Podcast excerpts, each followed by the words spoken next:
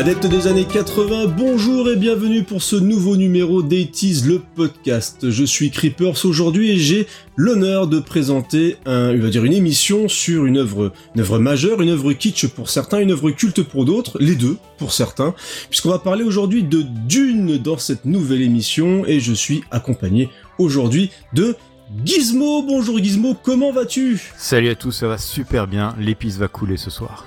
En tout cas, il y a beaucoup de préparation, Gizmo, et je pense que tu vas avoir beaucoup de choses à dire aujourd'hui. Nous sommes ensuite avec Murdoch.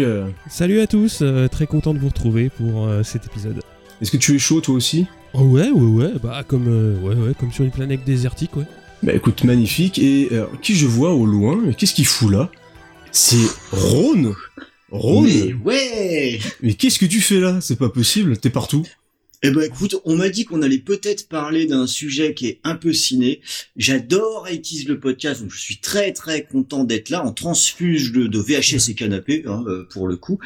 Je suis venu papoter un petit peu avec mes camarades, donc j'aime beaucoup cette émission. Certains disent que c'est parce que je suis vieux et que c'est ma jeunesse, et c'est pas complètement faux. Je sais pas ce que vous en pensez, mais ça va commencer à se voir, qu'on s'apprécie un petit peu, je pense, euh, entre Ah, VHS possible. et, et le podcast. Un futur Tant qu'il n'y a pas mariage. de coucherie, ça voilà, un futur mariage. Ça sent, ouais. Il y a quelque chose de bizarre, il y a des choses qui se préparent un petit peu sur le monde de l'internet. En tout cas, je suis très heureux d'être avec vous et en tout cas, on a un sujet euh, passionnant. Alors moi, je vais le dire directement, je n'ai jamais vu le film de David Lynch. Alors c'est un petit peu la honte, je sais, mais c'est ce qui me permettra un petit peu de vous poser des questions, de voir où on en est, de ben, peut-être pourquoi pas d'être intéressé euh, par le visionnage du film et pourquoi pas même lire le livre de Frank Herbert. Alors est-ce que tout le monde est prêt? Carrément. Super. Ouais.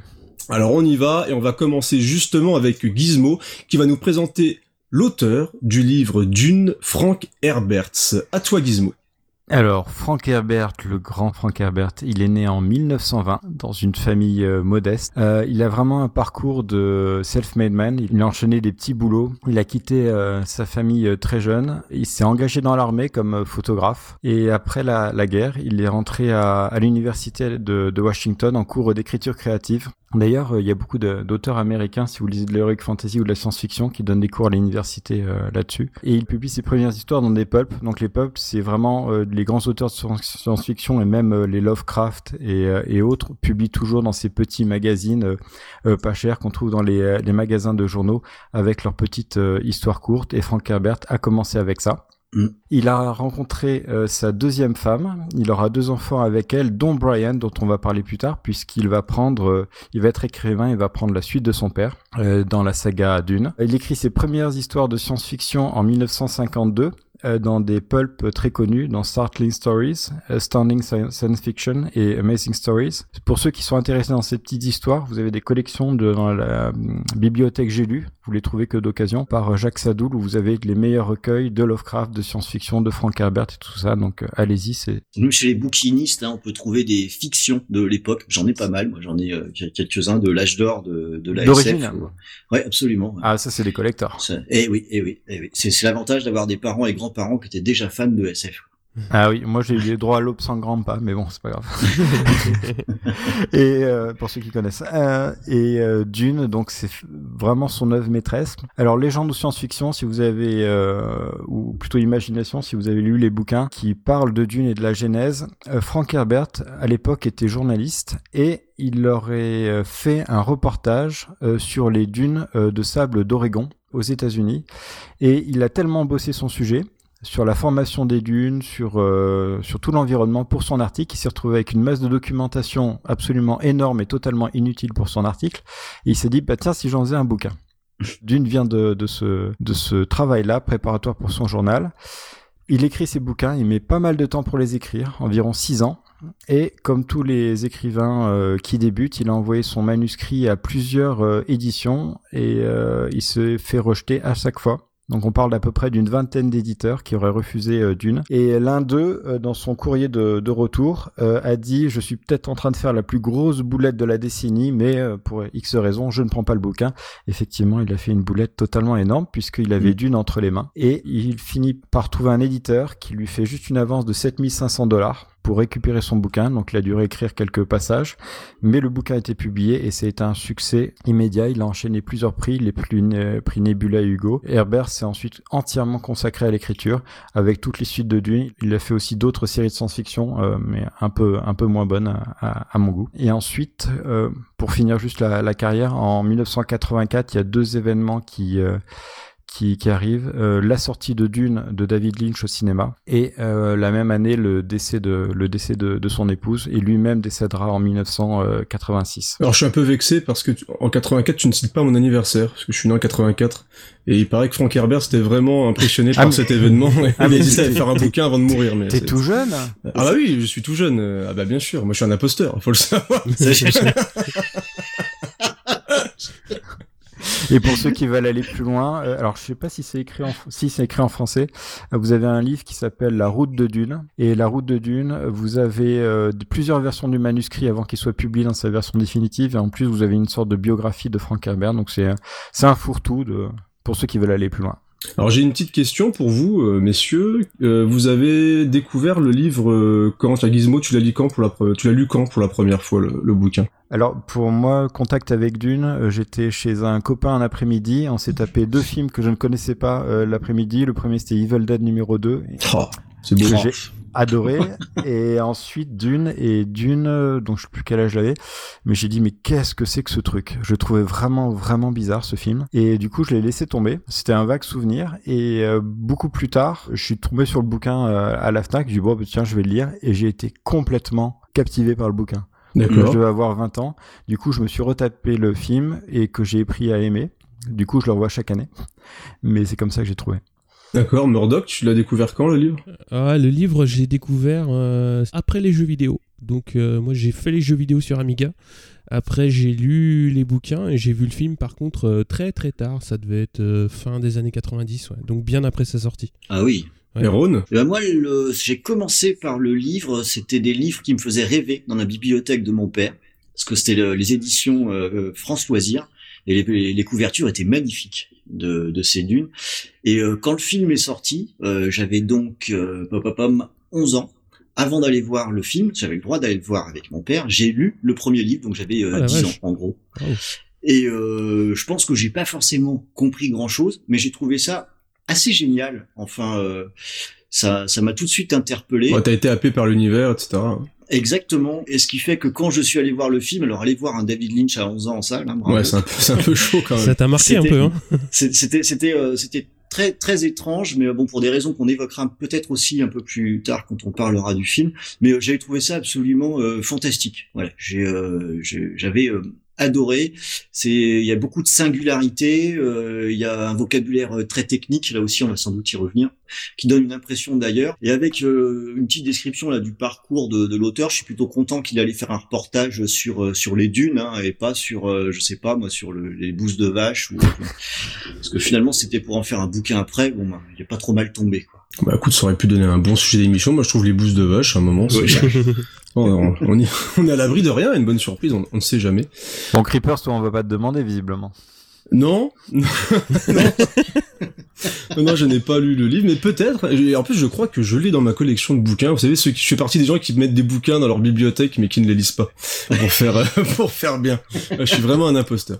Euh, maintenant qu'on sait euh, quand est-ce que vous avez découvert le livre, est-ce que vous avez pensé un petit peu du livre, ben on va revenir justement sur le livre en lui-même avant de venir euh, sur le film de David Lynch. Alors d'abord, on va parler de la chronologie et donc on va commencer avec le djihad butlérien et c'est encore une fois Gizmo qui va nous parler de ça. Euh, D'une le, film, le livre tel qu'on le voit, euh, commence à une certaine époque et euh, Frank Herbert a, à plusieurs passages du bouquin fait référence à des événements passés, mais qui sont vraiment euh, qui expliquent énormément de choses sur l'intrigue de Dune et ça mériterait vraiment d'être placé dans l'ordre pour que les auditeurs comprennent vraiment toute l'intrigue de, de Dune. Toute cette intrigue, on va les trouver dans les livres qu'aura écrit le fils de, de Frank Herbert, dont on va parler après. Alors la chronologie, qui est juste avant Dune. On remonte en, l'an 6041. Euh, à cette époque-là, il y a un univers qui est à mi-chemin entre, en gros, Animatrix, vous savez, la, série animée de, liée, des, mm. euh, liée au film mm. euh, Matrice, et la machine à remonter le, le temps de, de H.G. Wells. On est dans une société extrêmement futuriste, donc l'humanité s'est répandue dans l'espace. Et après avoir évolué en termes de science, de technologie et tout ça, ont développé l'intelligence artificielle et finalement ont complètement sombré dans l'oisiveté un peu comme les Élois dans la machine à, explorer le temps. Et du coup, euh, les machines ont pris un rôle prépondérant dans leur vie, à la fois en tant qu'inventeurs même, parce que même les machines se sont mises à, inventer. Euh, en termes de voyage spatial, en termes de d'économie, de, de, de, tout, tout est basé sur les machines et sans s'en rendre compte, ils se sont fait complètement dominer par les machines, et ce qui fait que à cette époque-là, les machines dirigent tout l'univers, et les humains sont vraiment des esclaves à la merci des machines. C'est quand même un très commun régulièrement, comme dans beaucoup d'œuvres de science-fiction, les robots, la peur du robot, de la machine, c'est assez dingue. Ouais. Et ça se ressent pas. quand vous regardez le, le, bouquin Dune, parle souvent des machines sur X, beaucoup de machines sur X, et on comprend pas trop pourquoi il parle des machines, mais tout simplement à cause de ce passé très très lourd de l'humanité. Et donc il y a l'humanité est dirigée par ces machines jusqu'à un événement euh, qui va tout faire basculer. C'est pour ça qu'on appelle ça le djihad butlérien parce que une machine va commettre un acte totalement horrible devant tout le monde pour soumettre les hommes et tout ce qu'il va faire c'est mettre le faux poudre et l'humanité va se révolter contre les machines. Donc il va y avoir plein de guerres, donc des, des grandes batailles dans l'espace et ce qu'on avait appelé le, le djihad. Les euh, machines vont être, euh, donc ça c'est une première étape, les machines vont être euh, renversées par les grandes futures maisons de, de dunes qu'on va exposer plus tard. Des maisons des, vont être fondées suite à ça puisque l'humanité finalement s'est tellement reposée sur ces lauriers qui sont vraiment des, des, des idiots en gros, enfin pas mm. loin. Et, et, du coup ils vont devoir se prendre en main, prendre possession des technologies, savoir reconquérir l'espace et ils vont former les maisons comme les Bene Gesserit, la guilde pour le, voyage spatial.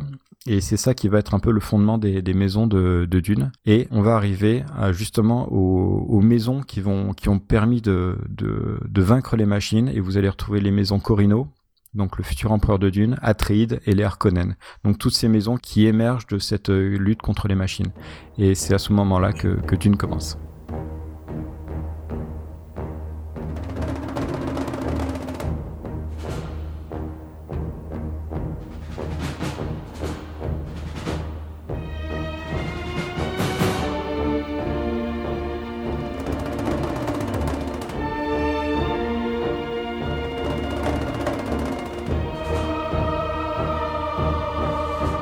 Alors avant de décrire justement les différentes maisons, on va laisser Murdoch justement introduire un petit peu justement ces différentes maisons qui partent à la conquête de Dune. Ouais, alors ça, sert aussi un petit peu de, de, pitch au film, hein, vous verrez, hein, parce que ça reprend les, les, grandes lignes. Dune est la seule planète à, à produire l'épice, donc c'est une substance indispensable pour réaliser euh, certaines prouesses, on verra euh, un petit peu plus tard les, lesquelles.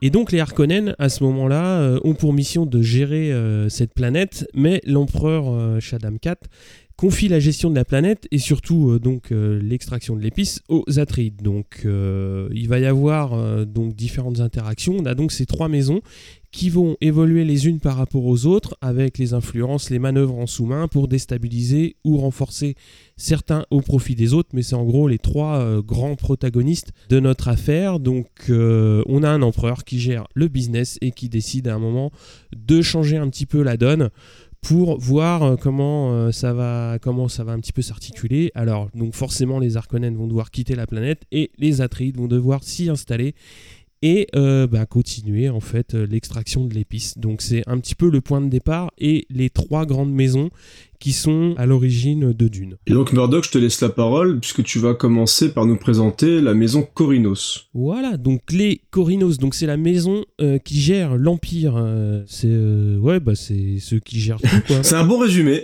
merci, merci Murdoch. C'est le patron quoi. C'est le boss quoi. Bon alors, c'est le boss, voilà. alors, elle a C'est le grand stratégaire, quoi, tu vois. C'est.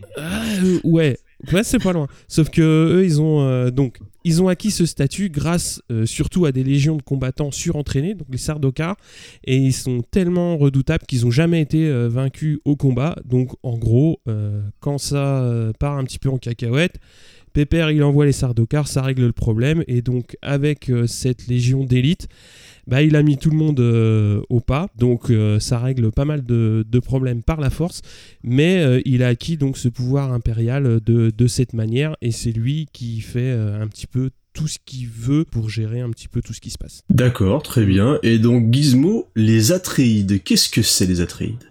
Alors les, les Atreides, c'est déjà les grands gentils de l'histoire. C'est les, les ouais, c'est les gentils, c'est les Jedi. Ils sont, c'est le Griffon d'or. Voilà, c'est ça, c'est le Griffon d'or. Et euh, donc les Atreides, euh, toujours pareil, la, la, la source vient des euh, de la guerre contre les machines avec un grand héros Atreide qui s'appelait Vorian euh, Atreide qui était même allié, voire ami avec les Harkonnen à l'époque, comme quoi tout change. Et donc c'est une des grandes maisons qui, qui sort vainqueur de, de, de cette guerre-là. Ils sont localisés sur la planète Caladan, qui est une planète euh, plutôt euh, agréable avec pas mal d'eau et de, de végétation. C'est pour faire la, la transition mm. assez brutale avec euh, avec Dune. Le duc euh, Atride s'appelle Leto et il est marié avec Jessica, qui est une Bene Gesserit, donc une, un des ordres qui a été créé suite à la guerre après les, les machines. Jessica a commis un acte totalement impardonnable d'insubordination vis-à-vis de son ordre, puisque les, les femmes Bene Gesserit ne peuvent donner naissance qu'à des filles parce que la naissance d'un garçon est réservée exclusivement au moment où la maison pensera que l'être suprême, le super Jedi, va venir au monde. Et elle, elle n'a pas donné le, demandé l'autorisation, le, son mari voulait un fils, donc elle lui a fait un fils qui s'appelle Paul. Et le, et le film commence, donc euh, comme euh, l'a dit Murdoch, il s'apprête à partir sur, euh, sur Arrakis, donc Dune. au moment où il s'apprête à partir, Paul va recevoir la visite terrible de la révérende mère des Bene Gesserit qui va lui faire subir une épreuve mortelle. Ouh, on reste dans le suspense, on va, on va, on va aménager le suspense tranquillement, et justement, Rose, on t'a demandé de te lâcher, donc c'est le moment de parler des Harkonnen. Eh bah ouais, parce que moi je vais prendre les méchants. On a parlé là des, des, des super gentils, euh, des Griffons d'or, moi je prends les Serpentards. Euh, les, les Harkonnen, euh, c'est les méchants de l'histoire. Hein. Dans Dune, tout est un petit peu manichéen quand même. Hein. Il, y a, y a, le, le duc des gentils, donc euh, il représente que des gentils chez les Harkonnen. Ils sont méchants, ils sont sadiques, ils sont sournois, ils sont cruels, ils sont un peu moches, ils sont blafards. Euh, c'est vraiment les salopards par excellence. Alors, eux, ils viennent d'une planète qui était plutôt sympa au départ, hein, qui s'appelait euh, Prime, et euh, ils l'ont absolument saccagé. À force d'exagérer euh, les exploitations minières, ils ont fait gaffe à rien, un petit peu comme nous avec notre planète, mais en plus grave encore. Et ils en ont fait quelque chose de dégoûtant. Maintenant, c'est une planète très désagréable de vivre, ce qui fait qu'ils doivent se sentir pas trop mal sur Arrakis finalement. Ouais, ça, c'est le soleil. c'est peut-être ça sur Dune, c'est une super plage, c'est vraiment trop classe. Sauf qu'il n'y a pas la mer. Ouais, j'allais dire, c'est juste une super plage, ouais. C'est un peu le problème, quand même. Ouais, c'est ça, c'est une, une, super plage. un barré basse. Donc, comme ils ont saccagé leur planète, ils se sont dit, tiens, euh, on a vraiment besoin des autres planètes. Alors, ils ont monté euh, toute une armée assez, euh, assez répugnante et très méchante également, très puissante, pour aller casser des têtes et euh, casser des jambes sur les planètes alentours et profiter de leur production et au lieu d'aller vivre hein, sur ces planètes qui sont mieux, ils préfèrent rester dans leur planète pourrie et importer des trucs pour dire comme ils sont bien euh, bien crétins en plus d'être méchants. D'ailleurs, c'est vraiment le, le un peu le défaut que je trouve au, premier bouquin d'une parce que comme tu le dis, les Harkonnen euh, pour Frank Herbert, c'est vraiment mais c'est plus que caricatural, que c'est vraiment des sadiques. C'est clair. Oui, puis c'est c'est des orques, hein, tu vois. C'est il y, a, rien à sauver quoi. Bah, D'ailleurs, c'est bien simple. Hein, euh, L'esclavage est légal chez les Harkonnen, ce qui est un signe de très gros méchants. Et en plus, pour se distraire, ils aiment les combats de gladiateurs, ce qui est le deuxième signe de, de gros méchants. Ouais, c'est bien les combats de gladiateurs. C'est pas mal. Hein Ouais, vous êtes vraiment des Harkonnen. C'était le petit, euh, la petite description des Harkonnen. Hein, vous voyez, on peut pas en attendre grand chose de, de ces gens-là, définitivement. Bah oui, mais Rhône, les Bene qu'est-ce que c'est? Parce que tu vas encore parler un petit peu quand même. Ah bah alors celle-là, personnellement, moi je la rangerais du côté des méchants aussi. Euh, les Bene c'est un petit peu euh, l'ordre religieux, c'est les mystiques de l'histoire. Alors en latin, ça signifie celle qui se comporte bien, euh, ce qui est dans le film très très discutable, enfin dans les livres aussi, parce que finalement, comme tu l'as expliqué un petit peu tout à l'heure, c'est c'est un ordre féminin qui a un peu des super pouvoirs en fait, en, quelque sorte, notamment le pouvoir de mémoire seconde, euh, c'est-à-dire le, pouvoir de bénéficier de la mémoire toutes les bénécégérites de l'univers. C'est quand même assez balèze. Donc à l'origine, c'est un ordre qui vient euh, d'une femme qui a appris à contrôler toutes les cellules de son corps pour lutter contre une maladie euh, qui allait la décimer et elle en est ressortie avec donc ses super pouvoirs dont surtout le super pouvoir mégastar c'est-à-dire la voix, qui consiste à convaincre quelqu'un de faire n'importe quoi en parlant bizarrement. Donc on va essayer. Écoutez, VHS et canapé. Oh, le mec, il vient, il troll dans une autre Oh émission. là là. Bon, manifestement, ça marche pas. Je maîtrise pas encore Ouais, mais complètement écoute- la écoutez voix. quand même, c'est Alors en tout cas, c'est vraiment le super pouvoir hein, dont on reparlera régulièrement. Et quand on voit le, le, le film pour la première fois, euh, quand on ressort de la salle, on se met tous à faire cette voix, on passe pour des débiles un petit peu, mais c'est très amusant quand même. Leur but ultime, c'est finalement de, de créer le Kwisatz Haderach, euh, c'est-à-dire enfin un homme qui serait leur descendant en quelque sorte, qui serait capable de supporter tous les tourments des Bene Gesserit euh, sans mourir, parce que les femmes sont plus fortes que les hommes, c'est un peu le message qui est véhiculé, et qui serait l'être suprême. Alors pourquoi est-ce qu'elles veulent faire ça? Moi j'avoue, j'ai toujours pas vraiment compris. Mais en tout cas, c'est vraiment leur but. Euh, si quelqu'un peut m'expliquer pourquoi elles mettent toute leur énergie là-dedans, bah écoutez, je suis preneur. Je suis pas sûr que ce, je suis pas sûr que ce soit expliqué d'ailleurs. Mais ce qui est, Ah, bah, mais ce qui est merci. marrant, ça, ça veut dire qu'un homme qui supporte des femmes peut être un être suprême. C'est quand même C'est assez, ça. euh, d'accord, ok. ouais. Non, mais il y a peut-être un message caché, Ouais. même le coup de la voix et tout, Ouais. tu vois. Tu Non mais quand même. même même pas, le, pas derrière ça, il y a quand même un sujet sérieux qui est euh, l'eugénisme. Enfin, c'est vraiment ils appellent ça vraiment la, la reproduction euh, programmée et choisie. C'est Et ça. c'est euh, il y a des thèmes euh, un, Bah, peu ça- hard, quand même. Je veux dire que c'est un peu pour ça que moi je l'ai rangé du côté des, des méchants, surtout qu'il y a un autre aspect dont j'ai pas trop parlé, c'est que c'est vraiment des personnages qui intriguent en permanence. C'est un peu comme dans les rois maudits, quoi, mais tout le temps. Elles sont toujours très proches du pouvoir des différentes familles. Et bon, je dois dire que moi, si j'étais au, si j'étais un peu aux affaires, bah, j'essaierais plutôt d'éviter d'avoir des Bene Gesserit dans l'entourage, quoi. Ouais, c'est les conseillères. Ouais, alors, avoir comme conseiller quelqu'un qui peut t'obliger à faire un truc en prenant une voix bizarre, je sais pas si c'est un bon calcul. Ah, c'est pas terrible. Alors, m- maintenant qu'on a parlé des femmes avec des voix bizarres, on va passer à la famille Manta, et c'est Murdoch cette fois qui va nous parler de cette famille-là. Ouais, alors c'est pas tout à fait une famille. En fait, ce sont des, des humains qui sont formés pour euh, optimiser leur capacité d'observation, de raisonnement, afin en fait de, de déduire de cette prise d'information le contexte, les interactions d'une situation et donner le meilleur conseil adéquat. Alors en fait, ce sont des ultra euh, analystes stratèges qui vont conseiller euh, les maisons justement. Donc chaque maison va avoir son manta qui va être là pour analyser les situations, ce qui se passe, de manière à pouvoir donner le bon conseil et prendre la bonne décision. Puisque, étant donné que les machines euh, ont été un petit peu euh, écartées et mises de côté, on a confié ça à des hommes qui sont surentraînés euh, pour, euh, pour ce besoin et qui ne sont là que pour ça. Ça m'a l'air un peu complexe quand même, toutes ces, toutes ces familles. Mais par contre, ce qui est intéressant à dire avec les, les mantas, c'est que contrairement aux Bene Gesserit qui sont droits dans leurs bottes, les mantas, ils peuvent très bien être gentils du côté des Atreides ou les pires des salauds Ouais, quand ils sont du côté des ça Harkonnen. fait partie des gens qui se vendent un peu aux premiers venus, quoi. Ouais. Ceux qui ont plus d'argent, ils vont leur donner des conseils. Voilà, c'est un peu les mecs qui, qui sont au milieu et disent qu'ils sont avec personne, mais qui vont aller euh, chez celui qui propose le plus, quoi, en gros. Exactement. Et Gizmo, la guilde, pour terminer justement sur le- la pré- présentation des maisons. Alors la guilde est euh, également née euh, suite à la guerre des, contre les, les machines, puisque je vous avais dit que l'humanité avait euh, été complètement dépendante des machines pour les, les voyages. Et, euh, et du coup, ils avaient des technologies euh, à l'époque. Enfin, les, humains avaient une technologie qui était basée sur un concept qu'on appelle Holtzman, qui était un concept qui, euh, un- une technologie qui à la fois gérait des champs de force, un peu de, protection, mais aussi permettait le voyage intersidéral dans les vaisseaux. Le problème, c'est qu'on projetait les vaisseaux à peu près n'importe quoi, n'importe où, donc ils pouvaient se prendre un, astéroïde euh, en cours de route.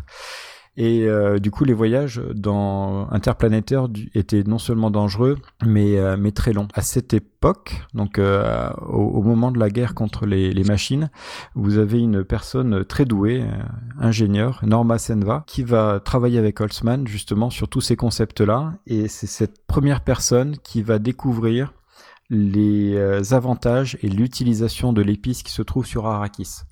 Elle va découvrir que les euh, que l'épice euh, augmente ses facultés intellectuelles et qu'elle augmente même des des facultés euh, totalement surnaturelles.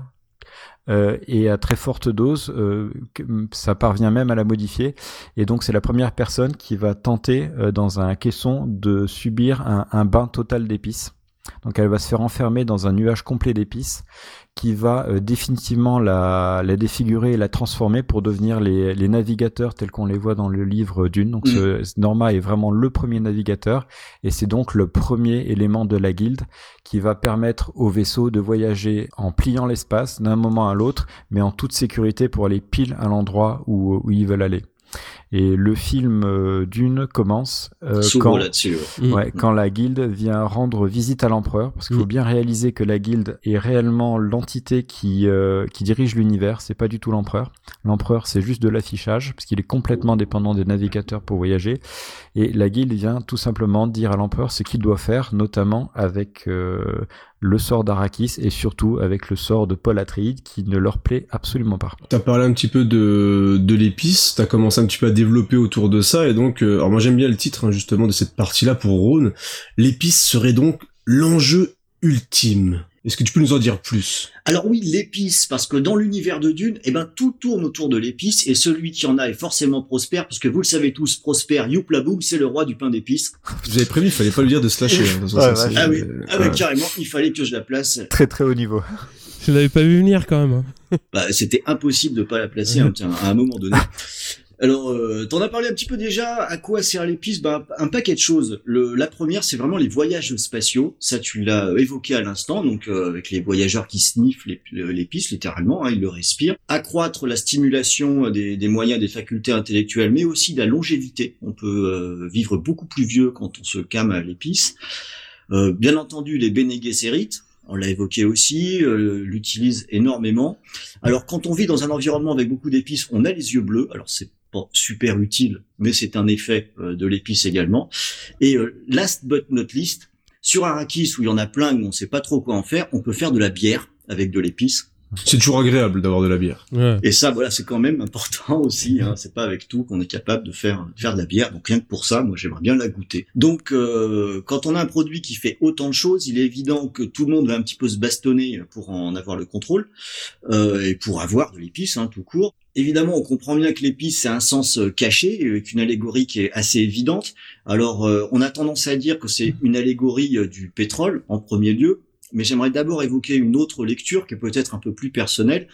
Euh, moi, je vois aussi une allégorie de la cocaïne, puisque finalement, il y a des gangs hein, qui se battent pour ça. Mhm. On a vu avec euh, les familles. Arrakis, ça, c'est un peu euh, comme la Colombie. Hein, euh, il, y en a plein là-bas. c'est moins, vert, c'est moins vert quand même. Ouais, c'est moins vert, c'est en jaune, c'est en version sable. Mais les locaux, ils s'en foutent un petit peu eux, de, de, de l'épice. Euh, ça peut se sniffer, ça peut se prendre en gâteau, en bière, comme on l'a dit. Et euh, bien sûr, ça rend dépendant. Euh, et les usagers sont persuadés d'être bien plus forts quand ils en consomment. Bon, évidemment, dans le cas de l'épice, c'est un petit peu plus vrai. Et comme pour la coke, c'est très cher. Donc finalement, on a quand même un petit point euh, commun avec euh, avec la cocaïne, même si bien entendu, c'est plus probablement du pétrole dont on est en train de parler. Alors déjà, il y a l'environnement, hein, c'est les dunes, c'est le sable, ça fait penser au désert, etc. Et bien sûr à l'Arabie, y compris dans le vocabulaire. On a parlé de djihad tout à l'heure. Euh, les deux vont probablement ensemble. C'est un carburant pour se déplacer, pour la guilde des voyageurs, comme le pétrole. Comme dans notre monde, les locaux dans les pays où il y a du, pétrole, bah eux, ils bénéficient pas vraiment des richesses hein, de son exploitation. Donc euh, ça ressemble aussi énormément. Des guerres à cause de ça, avec euh, le leader du monde libre euh, qui n'hésite pas à partir en guerre pour le pétrole. Je sais pas si ça vous rappelle quelque chose, Mhm. Euh, mais il est possible que c'était peut-être annonciateur d'événements à venir dans le, le vrai monde. Et à nouveau, comme pour le pétrole, c'est disponible en quantité limitée dans des endroits précis, et on attend vraiment d'arriver en situation inextricable pour chercher un substitut ou pour pouvoir s'en passer. Je crois que c'est même pas évoqué dans les livres, ça arrivera plus tard dans la mythologie de, de Dune. Et à nouveau, c'est très cher. Alors je vous ai préparé un petit truc au niveau du prix parce que je crois qu'il y a quand même quelque chose sur lequel il faut s'arrêter sur le c'est très cher. Quand on euh, quand on regarde dans genre, je sais plus c'est dans le livre ou si dans la VO du film, peut-être que vous avez cette, cet élément, le, le décagramme de d'épices coûte 620 euh, 000 Solaris. Alors qu'en VF, c'est 620 Solaris le décigramme, donc vraiment rien à voir. Euh, donc déjà, il y a un gros écart. Mais ça fait 62 millions de Solaris le kilo, en gros, euh, pour la version originale, et 6,2 millions le kilo pour la VF. Mhm. Alors, pourquoi ces chiffres? Parce qu'il se trouve que on apprend dans le livre que les Harkonnen ne gagnent en fin de compte que 10 milliards de Solaris par an avec l'exploitation de l'épice. Alors je dis gagne, hein, parce que c'est pas très clair, mais on va considérer que c'est des bénéfices et non pas du, du chiffre d'affaires. C'est-à-dire qu'en fait, c'est très très peu. Euh, essayons de faire une petite perspective avec le prix du pétrole, du brut, euh, etc. Euh, franchement, les Harkonnen, total, ils explosent les Harkonnen en deux secondes. Donc, il faut pas faire trop attention aux chiffres. J'ai comme dans l'idée que Frank Herbert était pas très fort en mathématiques, parce que ce qu'il avance dans ses bouquins, bah finalement, franchement, ça devrait valoir beaucoup, beaucoup plus cher les pistes que ce qui est, écrit. Bon, évidemment, ça n'intéresse que quatre personnes qui se sont amusées à faire les calculs, mais euh, maintenant, au moins, euh, comme vous avez écouté cette émission, eh bien, vous êtes au courant. Et là, franchement, tu m'as scié. J'aurais jamais cru que quelqu'un allait balancer un truc pareil dans l'émission. Le, le compte d'exploitation de l'épice. Comme ça, comme quoi on peut faire Bah- des blagues sur le pain d'épices prospère et, et travailler un petit je, je suis scié là. Non, bah en fait, il s'avère que j'ai trouvé un chiffre quelque part et j'ai tiré le fil pour voir ce que ça donnait et j'ai trouvé le résultat assez étonnant. En, en tout cas, merci Jamy pour cette analyse euh, pertinente, mais est-ce qu'on sait d'où vient l'épice au final? Alors oui, voilà, parce que là, c'est quand même une question essentielle. D'où vient l'épice? On a une petite idée, puisque c'est un rejet des vers du sable. Alors, les vers de sable, c'est un peu euh, une star de- du bouquin et des films. C'est des vers géants dont on va forcément beaucoup parler. Et c'est donc quelque chose auquel finalement il faut mieux ne pas trop penser, puisque fondamentalement, l'épice, ce sont les déjections des vers. Et pourtant, tout le monde aime se l'injecter ou le manger, et même les vers ont un comportement assez étrange puisqu'ils adorent se promener là où il y a beaucoup d'épices, Mmh. donc là où ils ont déjà déféqué en quelque sorte. Alors quand je dis déféqué, j'exagère un peu, surtout des déjections, c'est comme ça qu'il faut le voir, mais ça ressemble le plus à ça. On n'y pense pas trop quand, quand on lit le bouquin, mais fondamentalement c'est quand même ça. Ok, donc on, on a déjà atteint le point caca dans l'émission. Ben oui, c'était- mais là pour le coup, Et il fallait que ça soit pour toi, forcément. Euh, alors, on, on a zappé un petit peu, tu en as parlé tout, rapidement tout à l'heure des, des Fremen. Donc, euh, ça n'a rien à voir avec des femmes qui courent les seins nus dans la rue. ça ça n'a rien à voir avec ça du tout. Fallait pas les inviter. Est-ce que tu peux nous en dire plus, euh, Murdoch, sur les, les Fremen?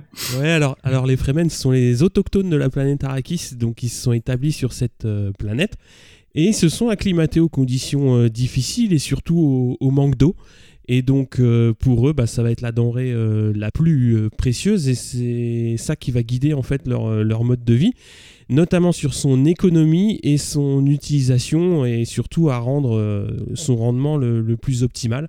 Alors ils ont développé notamment un vêtement qui récupère les fluides corporels, sueur, urine, buée, etc. pour le filtrer et afin de permettre à celui qui porte ce vêtement euh, bah, de récupérer euh, donc euh, l'eau et ainsi d'éviter au maximum euh, les pertes. Donc, euh, Donc tu bois ton urine. Voilà un petit peu comme Voilà, le point pipi. Voilà, voilà. le, point c'est pipi est pour moi. Suite logique, voilà. voilà.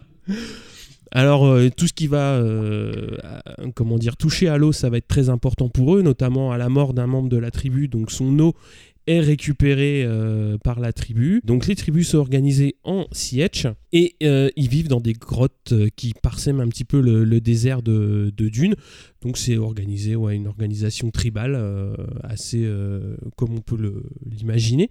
Alors, autre objet de culte des Fremen, donc évidemment le ver de sable, puisqu'ils le respectent euh, Mm. énormément. Et notamment, ils ont, je dirais pas une capacité, mais un jeune Fremen ne devient vraiment un homme de valeur qu'une fois qu'il a chevauché donc un ver, savoir qu'ils savent l'utiliser et surtout après le diriger pour aller d'un point A à un point B, donc notamment euh, pour, euh, pour aller de sietch en sietch. Alors, ils sont de très très grands combattants et euh, notamment au corps à corps, puisqu'ils ont euh, une arme euh, redoutable qui est le cri, qui est le couteau taillé dans une dent de verre. Un petit peu plus tard, ils vont être surtout entraînés par Paul pour, euh, pour améliorer encore plus leur capacité de combat. Et leur projet à long terme, c'est surtout de rendre Dune plus hospitalière. Et il y a une grande ambition, c'est de la terraformer, c'est-à-dire de la transformer en planète euh, semblable à, la Terre. Et pour cela, ils ont un besoin en eau énorme. Et euh, à cet effet, chaque tribu abrite un immense réservoir d'eau, donc où ils collectent euh, déjà d'une part toute l'eau de ceux qui, vont, mourir, mais également toute l'eau qui va être amenée par les pièges à vent, qui va être accumulée euh, au fil des siècles et des siècles. Donc euh, c'est le projet à long terme des Fremen, justement. Et il faut, il faut savoir justement que si jamais ils arrivent à mener leur projet à bien, l'eau détruira forcément la présence d'épices sur Dune. Et oui. Eh ben écoutez, c'est parfait. Je pense qu'on a tracé les grandes lignes de, du premier livre Dune.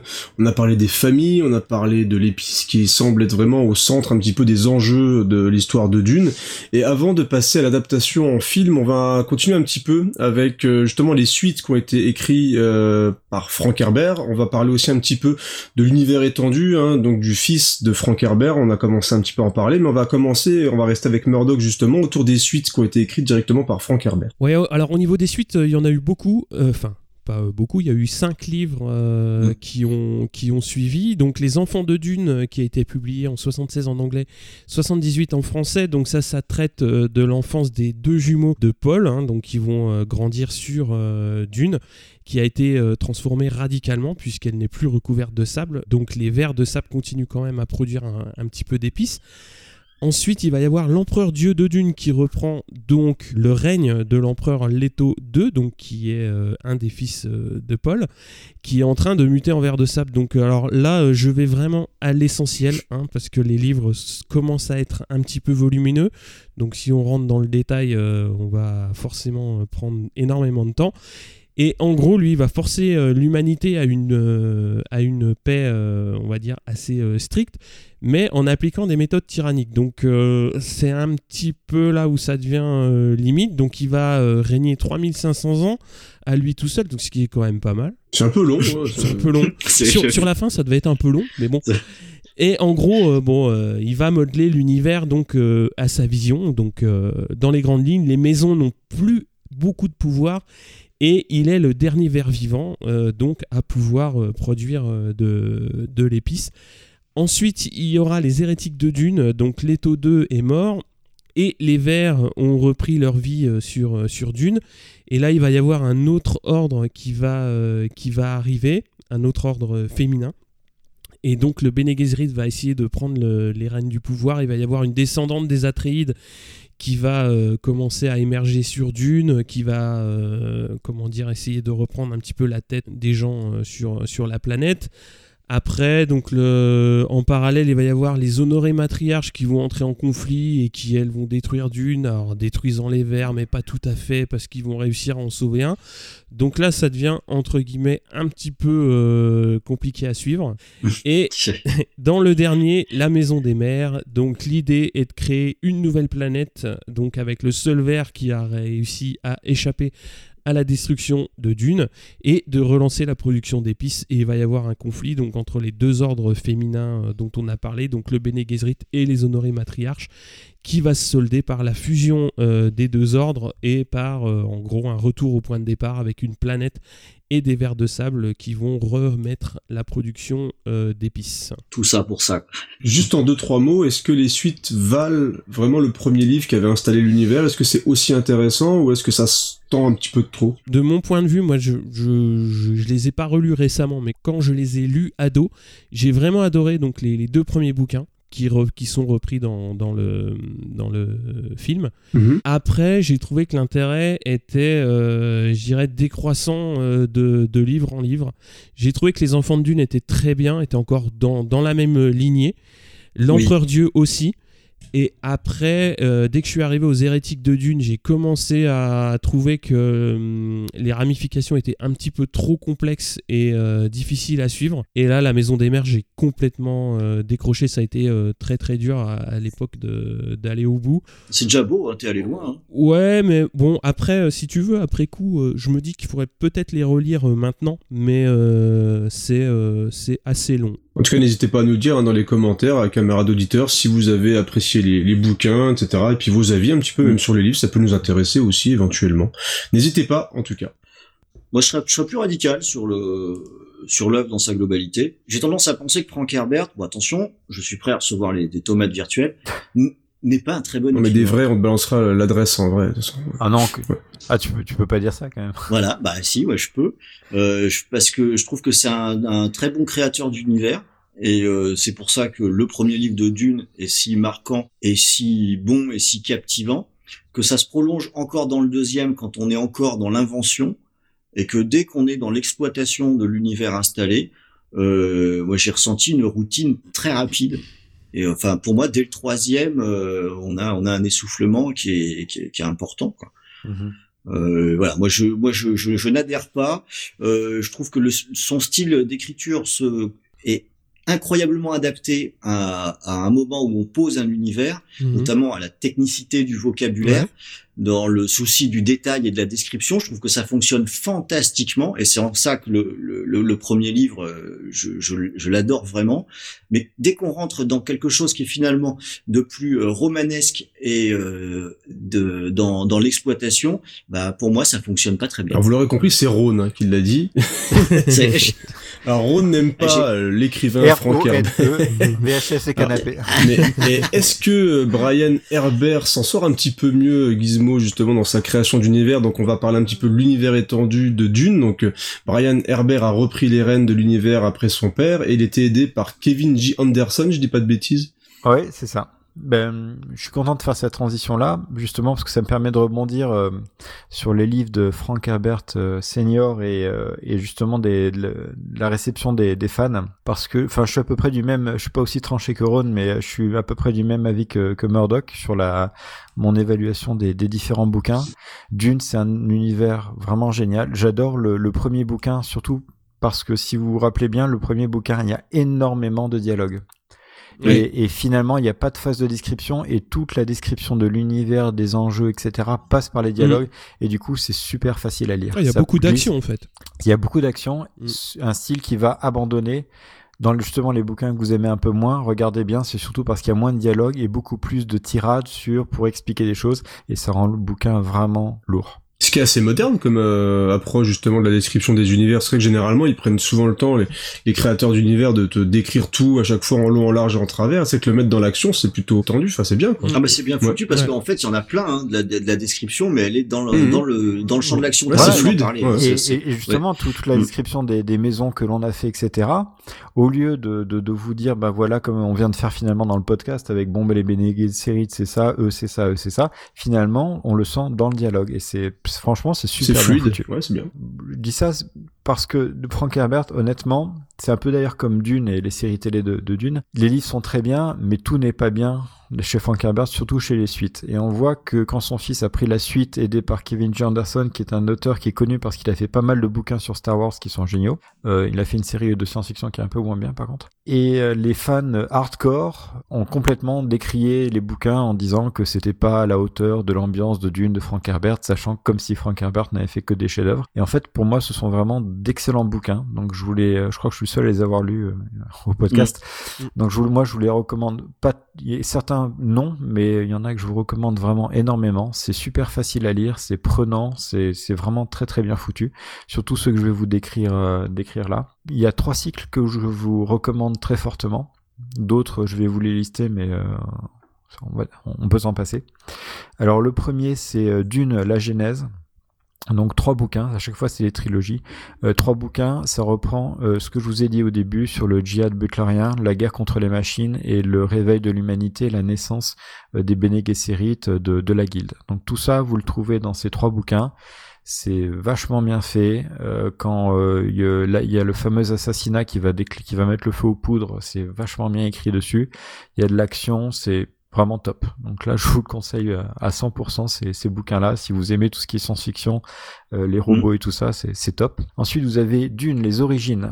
Alors là, je vous le fais dans l'ordre chronologique, mais Dune, les origines, c'est euh, une l'apparition très récente. C'est ce qui vient d'être publié euh, l'année dernière. D'accord. Ça, ça se passe juste après la guerre contre les machines et jet butlérien. Et là, euh, ils se sont amusés à euh, montrer ce qui peut. Ils ont fait, je crois, un parallèle avec euh, l'actualité géopolitique aujourd'hui, puisqu'on a renversé les machines avec un djihad entre guillemets. Mm. Et euh, du coup, euh, l'humanité, au lieu de se libérer totalement, a décidé d'être sous l'emprise de fanatiques religieux qui font la chasse non seulement aux machines restantes, mais à tout ce qui a a trait de près ou de loin la technologie. Donc, s'ils continuent à, faire cette espèce de d'inquisition, euh, l'humanité va même régresser. Donc, cette, trilo- cette trilogie parle vraiment de la de la dictature de cette, inquisition euh, pseudo-religieuse qui se réclame de Butler. Et D'accord. euh, pour euh, pour pourchasser des euh, pour pourchasser, ben ils font des ennuis au manta à, à tout ce qui pourrait avoir lié à la technologie et donc aux, aux compagnies surtout de, de voyage euh, qui qui découlent de Serena Butler. Donc très très bonne trilogie aussi, un peu moins bien que la Genèse mais super bien. Et ensuite vous avez une autre trilogie qui s'appelle Avant Dune, qui est découpée en trois bouquins qui se qui décrivent les maisons Atreides, un bouquin sur les Atreides, un bouquin Harkonnen, un bouquin euh, Corino, qui est très bien aussi, très bien foutu. Euh, encore pas au niveau de la Genèse avec les guerres des robots, mais vraiment qui vaut largement le coup de la lecture.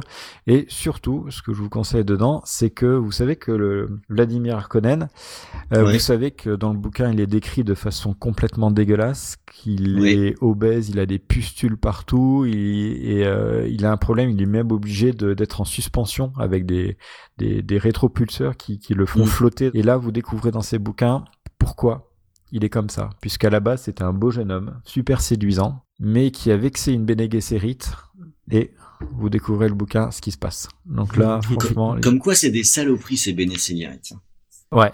Eh, je suis sûr qu'avec la voix, elle lui a dit euh, va au Burger King et bouffe des burgers, bouffe des whoopers. Bah, bah, vous, allez voir, c'est pas mal. Et euh, après, bon, ils ont écrit euh, d'autres bouquins. Il y a Paul de Dune, Le souffle de Dune. ensuite, Les chasseurs de Dune triomphent. Ils sont pas tous au top, c'est agréable à lire, mais bon, on va pas, on va pas se taper le cul par terre. Par contre, un truc sympathique, malheureusement, je crois que c'est pas écrit en français, un recueil de nouvelles qui s'appelle Les légendes de Dune, avec des petites histoires qu'ils ont écrit, vraiment très sympa, une, des histoires sur les Fremen, sur la guilde et tout ça, qui vaut largement le coup d'œil. Eh ben écoute très bien, bah ça en fait des bouquins à lire. Euh, mm. voyons, si je veux m'y mettre, je suis foutu quoi. Euh, avant de passer juste au film, si vous deviez vraiment euh, dire aux, à nos auditeurs, est-ce qu'il faut vraiment encore là, euh, sans voir le film, découvrir les bouquins? C'est quelque chose que vous conseillez? C'est quelque chose d'important pour vous au niveau SF Les dunes par rapport à tout ce qui existe dans la littérature de science-fiction, c'est vraiment quelque chose d'important. Ron, dune en bouquin? Oui, quand même. Alors si on veut découvrir les films, je fais plus que suggérer qu'on commence par lire le livre. Mm-hmm. c'est vraiment dans ce sens-là là, qu'il faut le faire. Et euh, l'avantage de la SF, c'est que par définition, c'est dans un monde futuriste euh, imaginé, donc c'est intemporel, donc ça ne vieillit pas autant que d'autres styles de, de, de, littérature.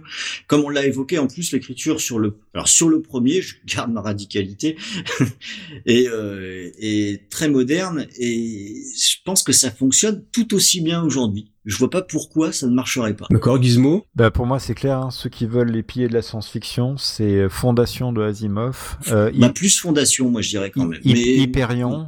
Et le troisième, c'est Dune. D'accord, Murdoch. Ouais, pareil. Moi, euh, oui, oui, je conseille euh, clairement de lire euh, au moins jusqu'à l'Empereur Dieu Dune, parce que je trouve que c'est les deux premiers se lisent vraiment très très bien. Il y a beaucoup d'action et on retrouve vraiment ce qu'on, on va dire, ce qui est peut-être un petit peu trop survolé dans le dans le film. C'est un petit peu plus détaillé dans le livre, donc ouais, ouais, je trouve que c'est vraiment après. si on décroche, bah faut les prendre en bibliothèque, puis si le livre tombe des mains, tant pis quoi. Voilà, bah vous, vous savez ce que nos intervenants pensent de tous les livres d'une. Je pense qu'on a un petit peu fait le tour, on a bien posé le sujet. Alors on va passer au film, mais je pense qu'il est temps de faire une petite pause, on va écouter la bande-annonce. Un commencement est un moment d'une délicatesse extrême. Sachez donc que nous sommes en l'an 10191. En ce temps, la substance la plus précieuse de l'univers est le mélange, l'épice. L'épice accroît la longévité. L'épice n'existe que sur une seule planète dans tout l'univers. Cette planète, c'est Arrakis, connue aussi sous le nom de Dune. Vous êtes sur le point d'entrer dans un monde où l'imprévisible. Bien des dangers existent sur Arrakis. L'inconnu. Un extraordinaire secret est préservé par les hommes de cette planète. Et l'incroyable se rejoignent. Je vois deux grandes maisons en conflit. Un monde où les royaumes sont bâtis sur une terre mouvante. Nous avons repéré un signe du fer dont la taille dépasse l'imagination. Un monde où les cieux sont des traînées de feu. La prophétie qui purifiera l'univers et nous mènera hors des ténèbres. Un monde où un jeune guerrier est. Eh bien nous voilà de retour après cette bande-annonce ma foi plutôt sympathique pour parler du film Dune de David Lynch. Et oui, David Lynch, Blue Velvet et plein de films que personne ne comprend. Mulholland Drive, euh, in, c'est le Inland Empire, je crois son dernier. Euh, il a refait, il est revenu aussi avec Twin Peaks. Enfin bref, vous connaissez tous David Lynch. Mais est-ce que vous aimez David Lynch? Ça, on ne sait pas. Voilà. Si vous aimez David Lynch, mais en tout cas, est-ce que vous aimez Dune? Alors je sais que Dune, il partage beaucoup de monde. À l'époque, c'était un petit peu défoncé. Il y en a qui le trouvent kitsch, il y en a qui le trouvent cool, il y en a qui le trouvent culte. on va faire un petit peu le tour euh, de tout ça.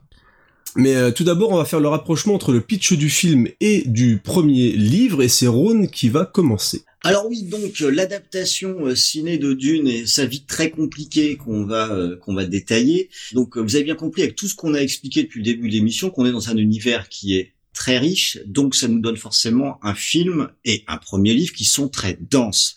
On l'a un petit peu évoqué, mais remettons bien le, démarrage du film, son pitch, comme on aime bien dire, en, forme. Donc, le film, il se concentre essentiellement sur le premier livre, et il y a fort à parier, étant donné son contenu, que s'il devait être refait aujourd'hui, ce serait une trilogie, probablement. Donc l'action se concentre sur Dune presque exclusivement, sauf euh, tout le, tout début, alors que l'empereur décide d'en retirer la gestion aux méchants Harkonnen pour les confier aux gentils Atreides. Mais le duc Leto, se mettant en route, accompagné de sa femme Jessica et de son fils Paul, se méfie et sent un petit peu une arnaque. Effectivement, l'arnaque arrive, euh, puisque l'armée de l'empereur associée à celle des Harkonnen décime complètement les Atreides, sauf Paul qui prend la fuite avec sa mère et qui va rencontrer dans le désert les Fremen, les Verts et qui va ourdir une révolution dont on se souviendra pendant encore des millénaires. Alors tu parlais de peut-être d'actualité, le film serait une trilogie, mais non, ça serait un univers étendu, euh, il y aurait des trucs un peu dans tous les sens, ça serait un petit peu, euh, ça partirait un petit peu n'importe comment, je pense, d'une... Un euh, spin-off sur le verre. exactement. d'une, il y, a tellement de matière, enfin autant Peter Jackson qui a coupé le Hobbit en trois films, on se demande pourquoi il a fait un truc pareil, mais d'une, si on dit qu'on fait deux films avec, ce serait peut-être trois oui. Ouais, ça serait logique. Surtout quand je vois tous les bouquins qui sont sortis, ça serait logique d'avoir quelque chose de, de, de, balèze, ouais. Alors le, tu en as parlé un tout petit peu. Le film a eu un petit peu une, une genèse compliquée. On va revenir dessus. Et donc, d'abord, Dune devait être réalisé par Jodorowsky. Et Gizmo va nous expliquer un petit peu tout ce qui s'est passé pendant la préparation de ce film-là. Alors ça, c'est un, un, film, une histoire à part entière. Je pense que tout le monde mm. connaît maintenant euh, mm. cette, euh, cette histoire du Dune de Jodorowsky et un film mythique euh, jamais euh, jamais réalisé, peu comme le, Don Quichotte d'ailleurs de, euh, Terry Gilliam. Alors pourquoi ce, ce film est connu? Parce que il est arrivé vraiment jusqu'au bout de la de la genèse. Enfin, il était vraiment prêt à tourner. Tout était euh, tout était prêt et surtout avec une équipe de production absolument monstrueuse. C'est ça qui a fait toute la, la, la, célébrité.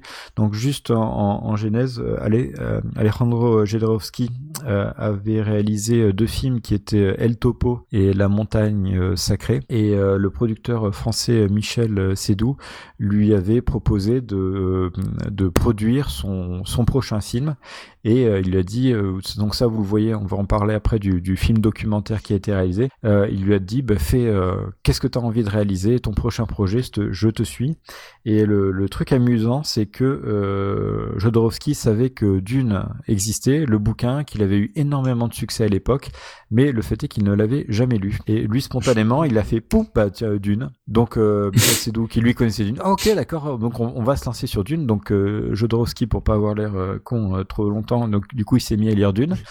Il dit, si ça se trouve, je lui dis une bêtise. Mhm. et euh, bon, il se trouve qu'il a aimé Dune, il a trouvé que c'était un super bouquin, qu'il y avait beaucoup de sens caché derrière, et finalement, il dit, heureusement, je n'ai pas dit une bêtise, c'est vraiment ce film-là que j'ai envie de faire. Et euh, donc il se lance dans cette euh, dans cette euh, énorme entreprise et dedans il y a une équipe absolument monstrueuse qui va être en place. vous allez avoir des grands noms pour ceux qui connaissent le cinéma, l'illustration et tout, comme Dan O'Bannon qui est le grand copain de John Carpenter que j'aime un mhm. peu.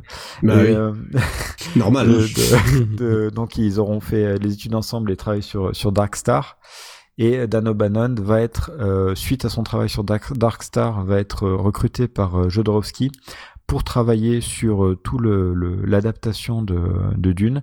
Il va déménager des États-Unis pour aller s'installer à Paris, je crois, pendant deux ans. Euh, je crois qu'il, je me sens qu'il va même pas être payé pendant cette période-là. Oh, il, va, il, va financièrement être, enfin, il, va littéralement se ruiner hein, dessus qu'il va, il va, il va y mettre tout son énergie. Mais il a, ses il a jamais eu de finances, Bob euh, Danobanon, Il a jamais- il a jamais eu de chance, quoi, le pauvre. Il a, il a jamais eu de Bob. Ah ouais, c'est clair. C'est Pierre Richard. Ah, mais Bon, vraiment. après, euh, après, il va rebondir sur Alien. Mais, Ouais, Alien, ouais, mais encore, Retour des même, morts même, Alien, même Alien, il va se faire entuber. Ouais, il va se faire entuber aussi sur elle. Non, mais il a jamais eu de chance, ce mec.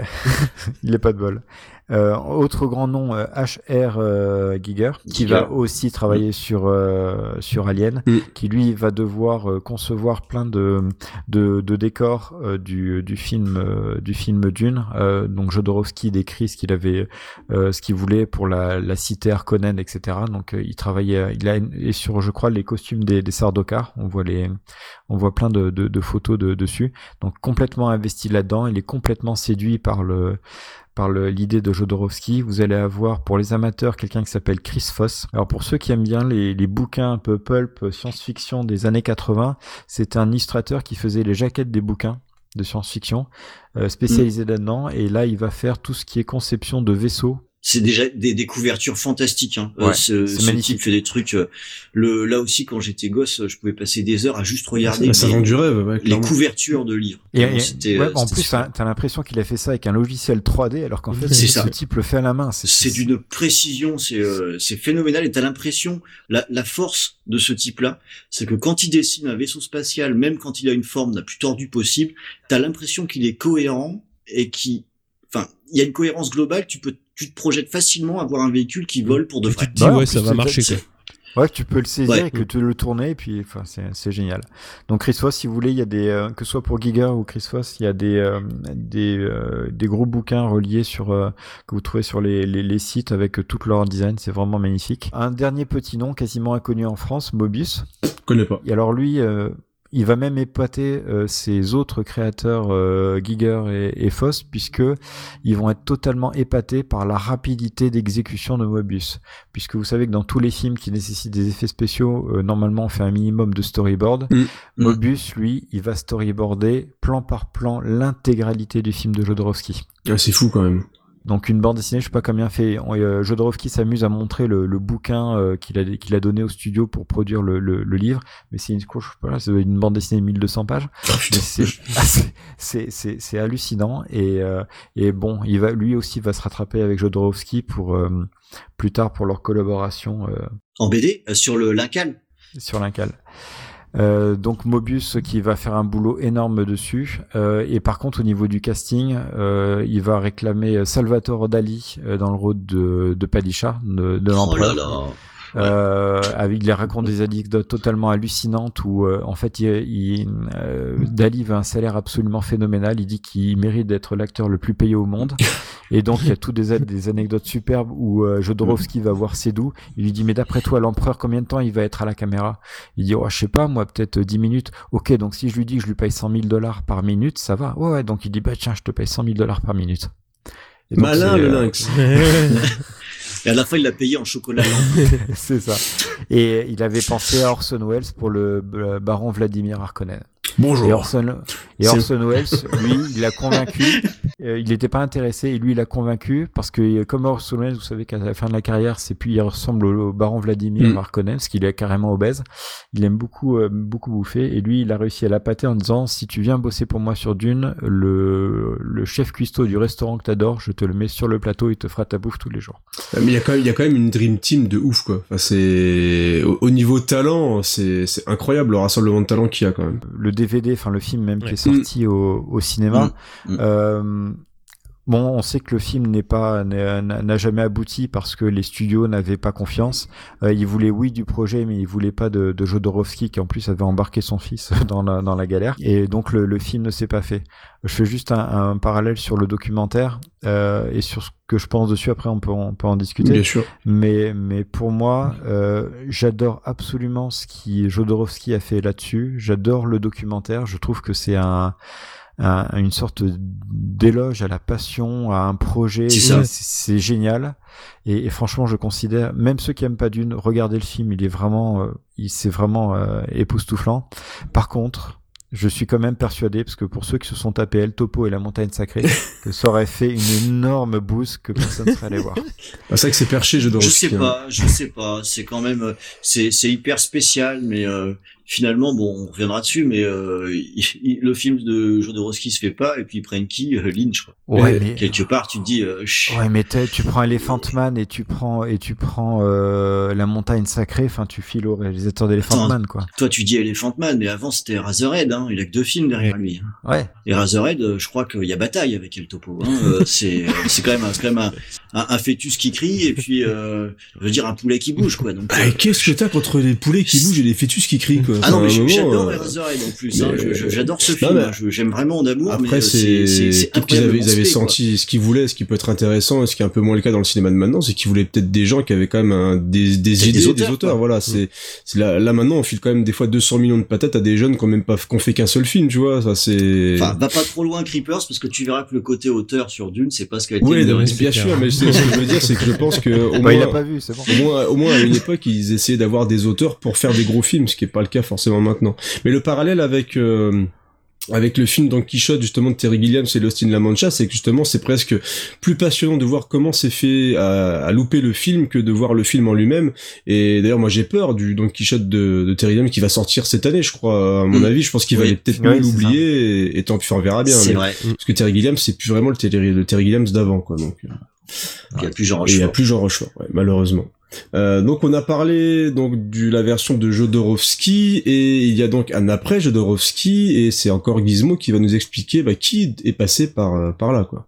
Là, c'est juste euh, rapide. Faut Mm. voir que euh, Jodorowsky, il, euh, il ne rassurait pas du tout les, euh, les, les producteurs, qui étaient pourtant vraiment du coup très très très titillés par euh, par euh, le travail qui avait été fait. D'ailleurs, on dit souvent qu'il y a pas mal de films de science-fiction qui euh, qui se sont qui sont venus pomper allègrement le, le storyboard de, de- du Dune de Jodorowsky. Parallèlement à ça, il y a quand même Star Wars qui sort. Et là, euh, les studios sont vraiment vraiment friands de tout euh, film de science-fiction qui pourrait faire le, le carton de Star Wars.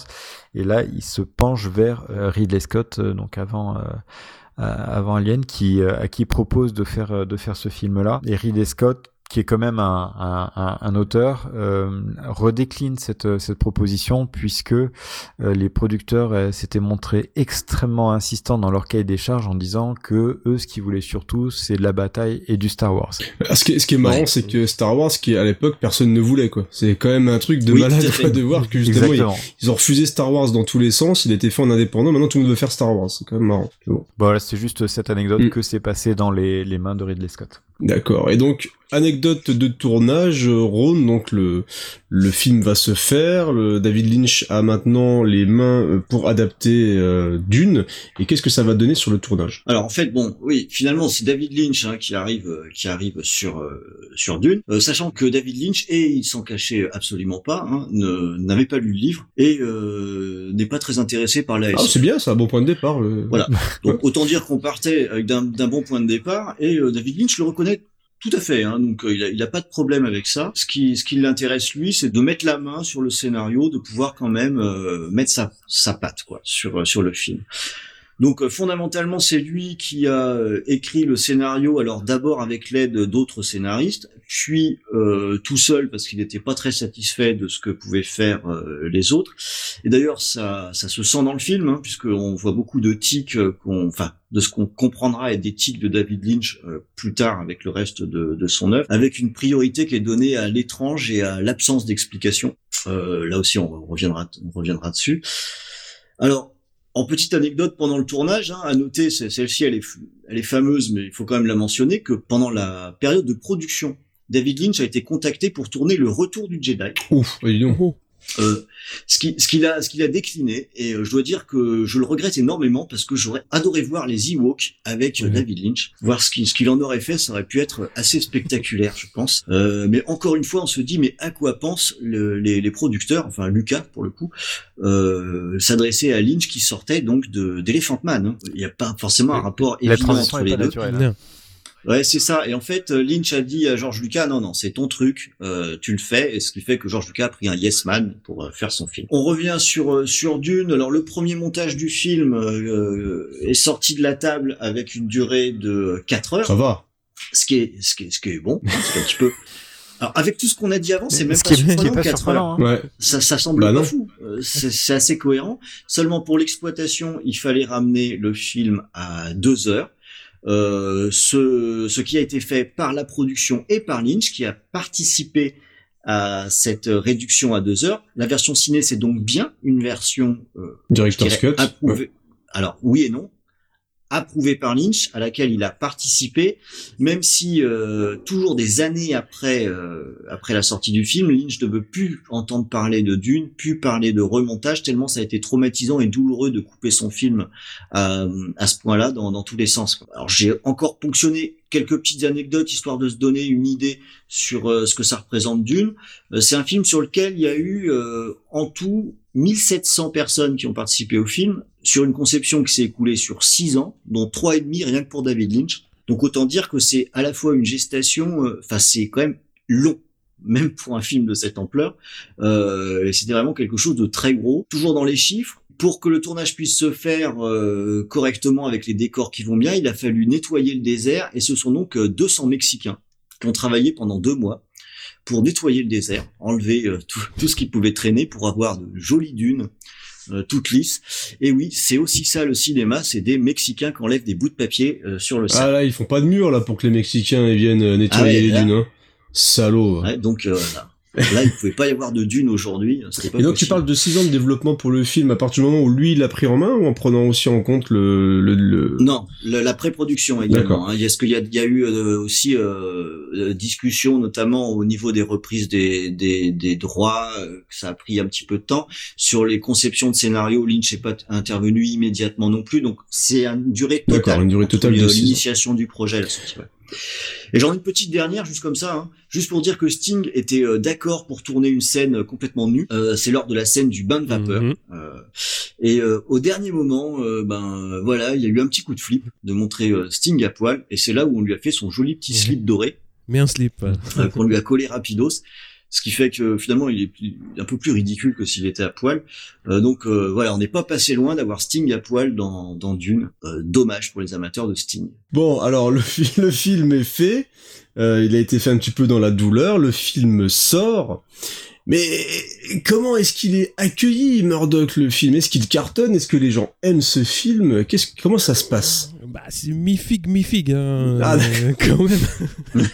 c'est plutôt pas figue. Hein. Ouais, c'est plutôt pas figue, quoi. Alors, le film, euh, quand même, il part avec un budget de 45 millions de dollars. Niveau box-office euh, américain, ça va en rapporter 31. Donc là, il y a, y a, de la perte, y a de la perte au feu. Et il y aura quand même 2,3 millions d'entrées en France. donc, on va faire un petit quiz. En 85, les gros blockbusters pour vous, les gars. Moi j'ai les réponses, je les aime. Hein, ouais, les réponses, tu les as je ne triche pas. Je ne triche pas, je ne triche pas. À votre avis Allez, Ron, un, un film. Euh, le, le, le, Jedi, c'est en 84. Euh, ouais, il n'y a, pas de, y a pas de Star Wars. Allez, il est musclé, très musclé. En 85, ouais. on il, va au Vietnam, ouais, il va au Vietnam, il va au Vietnam. Rambo, Rambo, le, ouais, Rambo, Rambo de, de Georges Lucas. Deuxième au box-office. Ah, magnifique. Les gens, les Français ont du goût. Merci la France. Il fait 5,8. Alors, en, en, tête, on a une bonne comédie française, hein, quand même. Mm. Trois hommes et un couffin qui fait 10 millions d'entrées. Ah bah oui, oui, bien en sûr. En troisième, on a les spécialistes qui fait 5,3. Le buddy movie, made in France. Et American retour... Ninja euh... Non, malheureusement. malheureusement, non. Il arrive plus loin, celui-là, dans le classement. Retour vers le futur qui va faire 3 millions et demi en France. Et par contre, il euh, y a eu un film qui a quand même euh, pas fait beaucoup d'entrées, mais qui est devenu mythique, Les Goonies, ah. parce qu'il fera que 1,3 million d'entrées en France. Pour en revenir euh, à Dune, bah, l'accueil critique va pas être bon du tout. Alors il va pas être défendu par, euh, euh, par les critiques et à tel point que ben, Dino De Laurentiis qui euh, le produit va y laisser quand même pas mal de, pas mal de plumes et ça va être une période où les choix de prod vont, vont pas être bons pour, pour lui et ça, va, ça va couler la boîte clairement quoi. Mm. J'aurais presque dû le mettre dans les anecdotes, je m'en veux de cet oubli. Dino de Laurentiis. Bah oui. Bien sûr. Grand, bah oui. un grand rien monsieur, que ça, rien que le nom, c'est, c'est quand même un sacré numéro, celui-là. Ouais. Bah, il a produit beaucoup, alors de, de, enfin un peu tout rien. C'est lui qui a, qui a, produit Conan quand même, Conan le barbare. Ouais. C'est respect, Ouais. respect King- éternel. King Kong. King Kong. King Kong. Ouais, il a produit du Conan coup- le barbare quand même. C'est respect éternel. que pour l'anecdote, j'ai racheté hier et que j'ai là devant moi. Conan. Ah, c'est, j'ai acheté la BO en, en vinyle. Magnifique. D'ailleurs, pour euh, King Kong et, et Laurentis, si vous regardez certaines interviews sur, euh, sur YouTube avec euh, Meryl Streep, elle était toute jeune dans sa carrière et le fils de Dino de Laurentiis l'avait amené à son père dans, dans sa suite et euh, il lui avait euh, dit tiens ça se trouve mon, mon père euh, pourrait être proposé euh, le rôle principal de la blonde dans le King Kong qu'il va qu'il va produire et, euh, et, elle arrive dans le dans le, la loge de enfin dans l'appartement de Dino De Laurentiis et puis De Laurentiis voit Mary Streep arriver là toute jeune toute mignonne il la regarde il dit à son fils en italien putain ce qu'elle est moche. et, il se trouve, et il se trouve que Meryl Streep parle très bien italien. Ah merde, c'est moche. voilà. C'est, c'est, ça, ça illustre un peu le personnage. Meryl Streep qui est fabuleuse dans Pentagon Paper de, de Steven Spielberg. Voilà, c'est le point Spielberg de la, de la soirée. Moi, je, je veux pas balancer, mais je suis sûr que De Laurentiis aurait des problèmes de justice aujourd'hui. Euh, non, c'était quelqu'un de, de, de, très bien. Mais c'est vraiment, ouais, c'était vraiment le producteur, je, je le producteur old school, hein, Dino ouais. c'est, c'est clair, quoi. Alors, on a parlé rapidement, enfin, j'ai évoqué rapidement la filmographie de, de David Lynch. Donc, euh, voilà, on sait maintenant qu'au niveau accueil, c'était pas fifou, hein, à la sortie du film. Mais qui est David Lynch, Ron qui est ce monsieur? Alors donc, merci de me lancer sur Avec David plaisir. Lynch, ce qui va nous permettre de commencer une nouvelle émission de VHS et Canapé qui va durer dans les 3h30. Parce qu'il s'avère que j'adore David Lynch. On a un monsieur qui est né en 1946 et euh, qui pour moi correspond parfaitement à ce qu'on appelle le, un génie créatif. C'est-à-dire qu'on a un monsieur qui est essentiellement connu pour ses réalisations, pour ses films, et pourtant il en a fait que 10, ce qui est finalement euh, très peu, mais c'est surtout un artiste total. Euh, il est également peintre, il est également musicien, et il est également euh, designer. Il fait du scrapbooking le week-end aussi.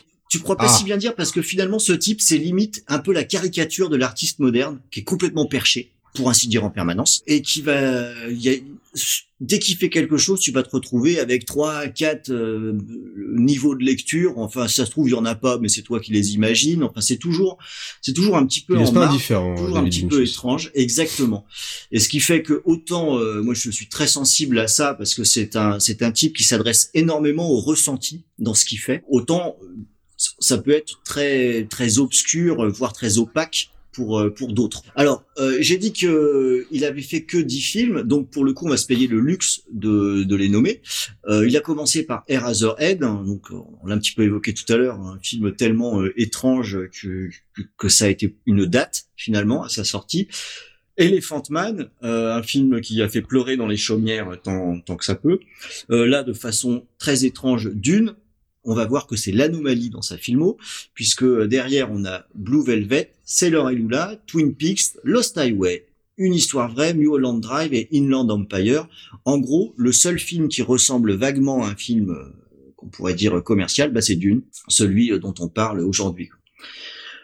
Pour décrire un petit peu le style de Lynch d'une façon générale, euh, pour résumer, on pourrait dire que c'est quelqu'un qui traite l'anomalie comme si c'était de la normalité. Euh, quelque part, on a parlé de Dali tout à l'heure en tant qu'acteur, c'est un peu un descendant de Dali, c'est un représentant du surréalisme et qui va s'intéresser au dessous des cartes, ce qui, euh, ce qui est sous le vernis, va toujours chercher à, à, gratter, ce qui est représenté de la façon la plus éclatante dans euh, Blue Velvet notamment. Et comme je le disais, c'est quelqu'un qui s'adresse directement au sens euh, de façon finalement très primaire. On le voit aussi dans la musique qu'il peut faire.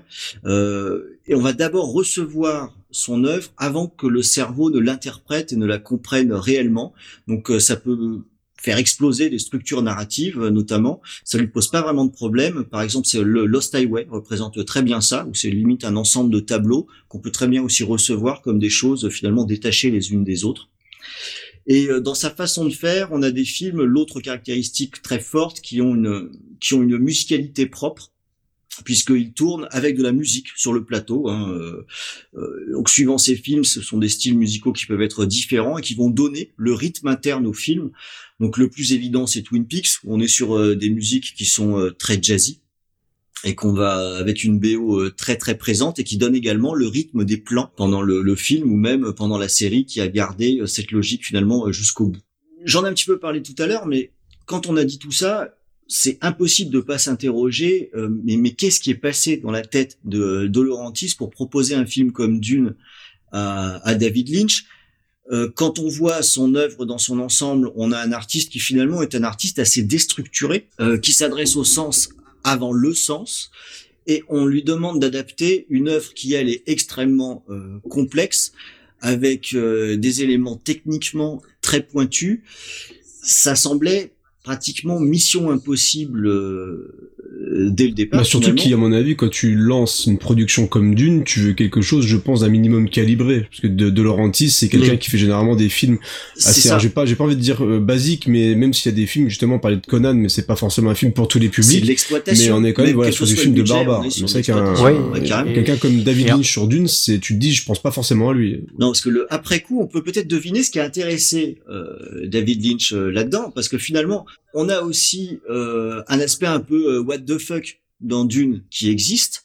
euh, dans, dans cette histoire qui est un peu euh, finalement de la rétro SF avec un mélange de visuels euh, vieillots. On a les machines qui sont un peu rouillées mais en même temps on voyage dans l'espace. Il y a cette conception très moyenâgeuse de la société tout en étant de la SF des concepts qui sont perchés et qui ne peuvent que plaire à David Lynch, comme la voix qu'on a évoqué, ou comme euh, des créatures, comme je sais pas moi, des vers géants, forcément ça interpelle, hein, ou euh, le- les créatures des Fremen aussi. Si on prend les éléments un par un dans Dune, il y a quand même des choses qui sont finalement bien barrées, et probablement qu'il s'est dit qu'il y avait moyen de bien s'amuser avec tout ça, et d'ailleurs on va le retrouver dans le film avec euh, un traitement qui est assez largement appuyé sur euh, ben, sur l'étrange dans, dans cette histoire. Mais ce qui est surprenant, c'est que euh, contrairement à, à quelqu'un comme George Lucas, à mon avis, ça doit être très difficile de bosser avec lui parce qu'il doit être totalement omniprésent, ce qu'il a dû faire d'ailleurs pour euh, pour Richard Marquand sur sur Star Wars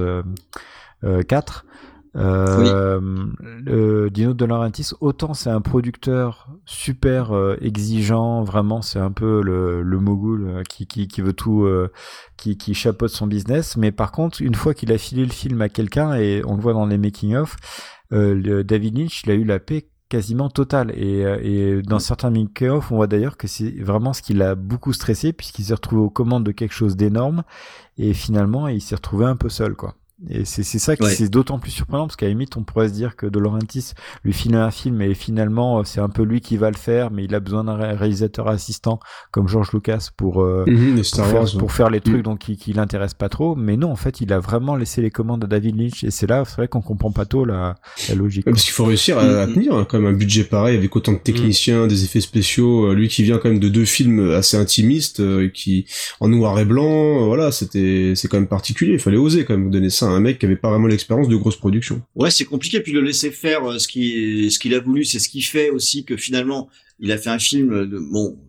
que Certains peuvent critiquer, mais qui dégage un certain charme parce que finalement, il a pu euh, développer une, une certaine euh, unité visuelle franchement intéressant. On parle beaucoup de, de ce qui s'était passé au niveau de la team de Jodorowsky, mais euh, qu'a fait euh, David Lynch, il y a des choses hyper intéressantes et euh, enfin très particulières qui, qui sont efficaces quoi.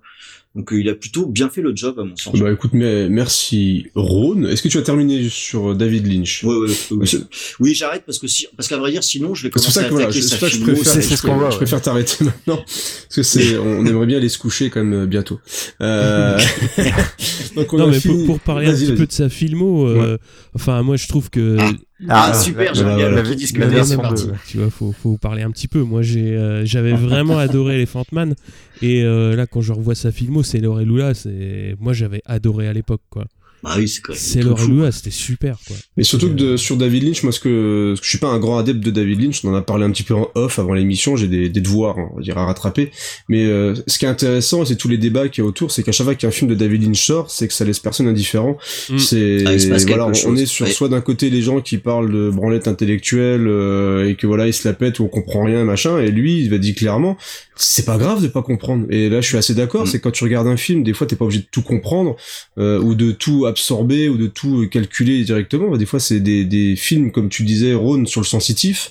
C'est moi le, le seul film que j'ai vu de Lynch, c'est Lost Highway. Le film m'a happé complètement. C'est-à-dire, tu es Mm. pris dans le film, tu es pris par les personnages et par ce qui se passe à l'écran, mais c'est pas pour ça que tu dois capter absolument tout ce que lui euh, veut ou pas, hein, d'ailleurs, dire, parce que des fois, on a tendance à tout surinterpréter, ce qui peut être énervant parfois dans les films de Lynch, c'est qu'il y en a Mm. vraiment qui qui veulent vraiment essayer de, de se la jouer un petit peu, voilà, euh, le film de David Lynch, patati patata. Mais euh, c'est quelqu'un en tout cas d'intéressant et qui semble avoir un- une, des- une filmographie assez passionnante en fait. Bah, pour moi, ce qui le résume le mieux, c'est la scène finale de Blue Velvet, film qui m'a marqué euh, Mhm. à vie. Où euh, dans la, la scène finale de Blue Velvet, qui est un film assez structuré d'un point de vue narratif, euh, à l'écran, il y a des choses qui sont incluses dans l'histoire, qui se déroulent normalement, mais il y a aussi des choses qui n'ont pas de sens narratif. Il y a des personnages qui ont des postures, on sait même pas pourquoi, on, sait, on comprend pas tous les tenants et aboutissants, mais par contre, visuellement et au niveau de ressenti, c'est fou. Ça, et, et c'est là où on voit que le que, que ce type, il va chercher tout autant que l'histoire à, à envoyer des, des sensations, Mm. et rien que ça, c'est quand même une démarche très artistique. Quoi. Ouais, ce qui est dommage, par contre, dans Sailor et Lula, c'est que j'ai l'impression que Nicolas Cage n'a pas de perruque. Et ça, ça me fait beaucoup de mal. Ouais, Ouais. c'est. Mais euh, faut quand même se dire, Ouais, que les Nicolas Cage qui a tourné avec David Lynch, rien que pour ça, c'est cool. Quoi.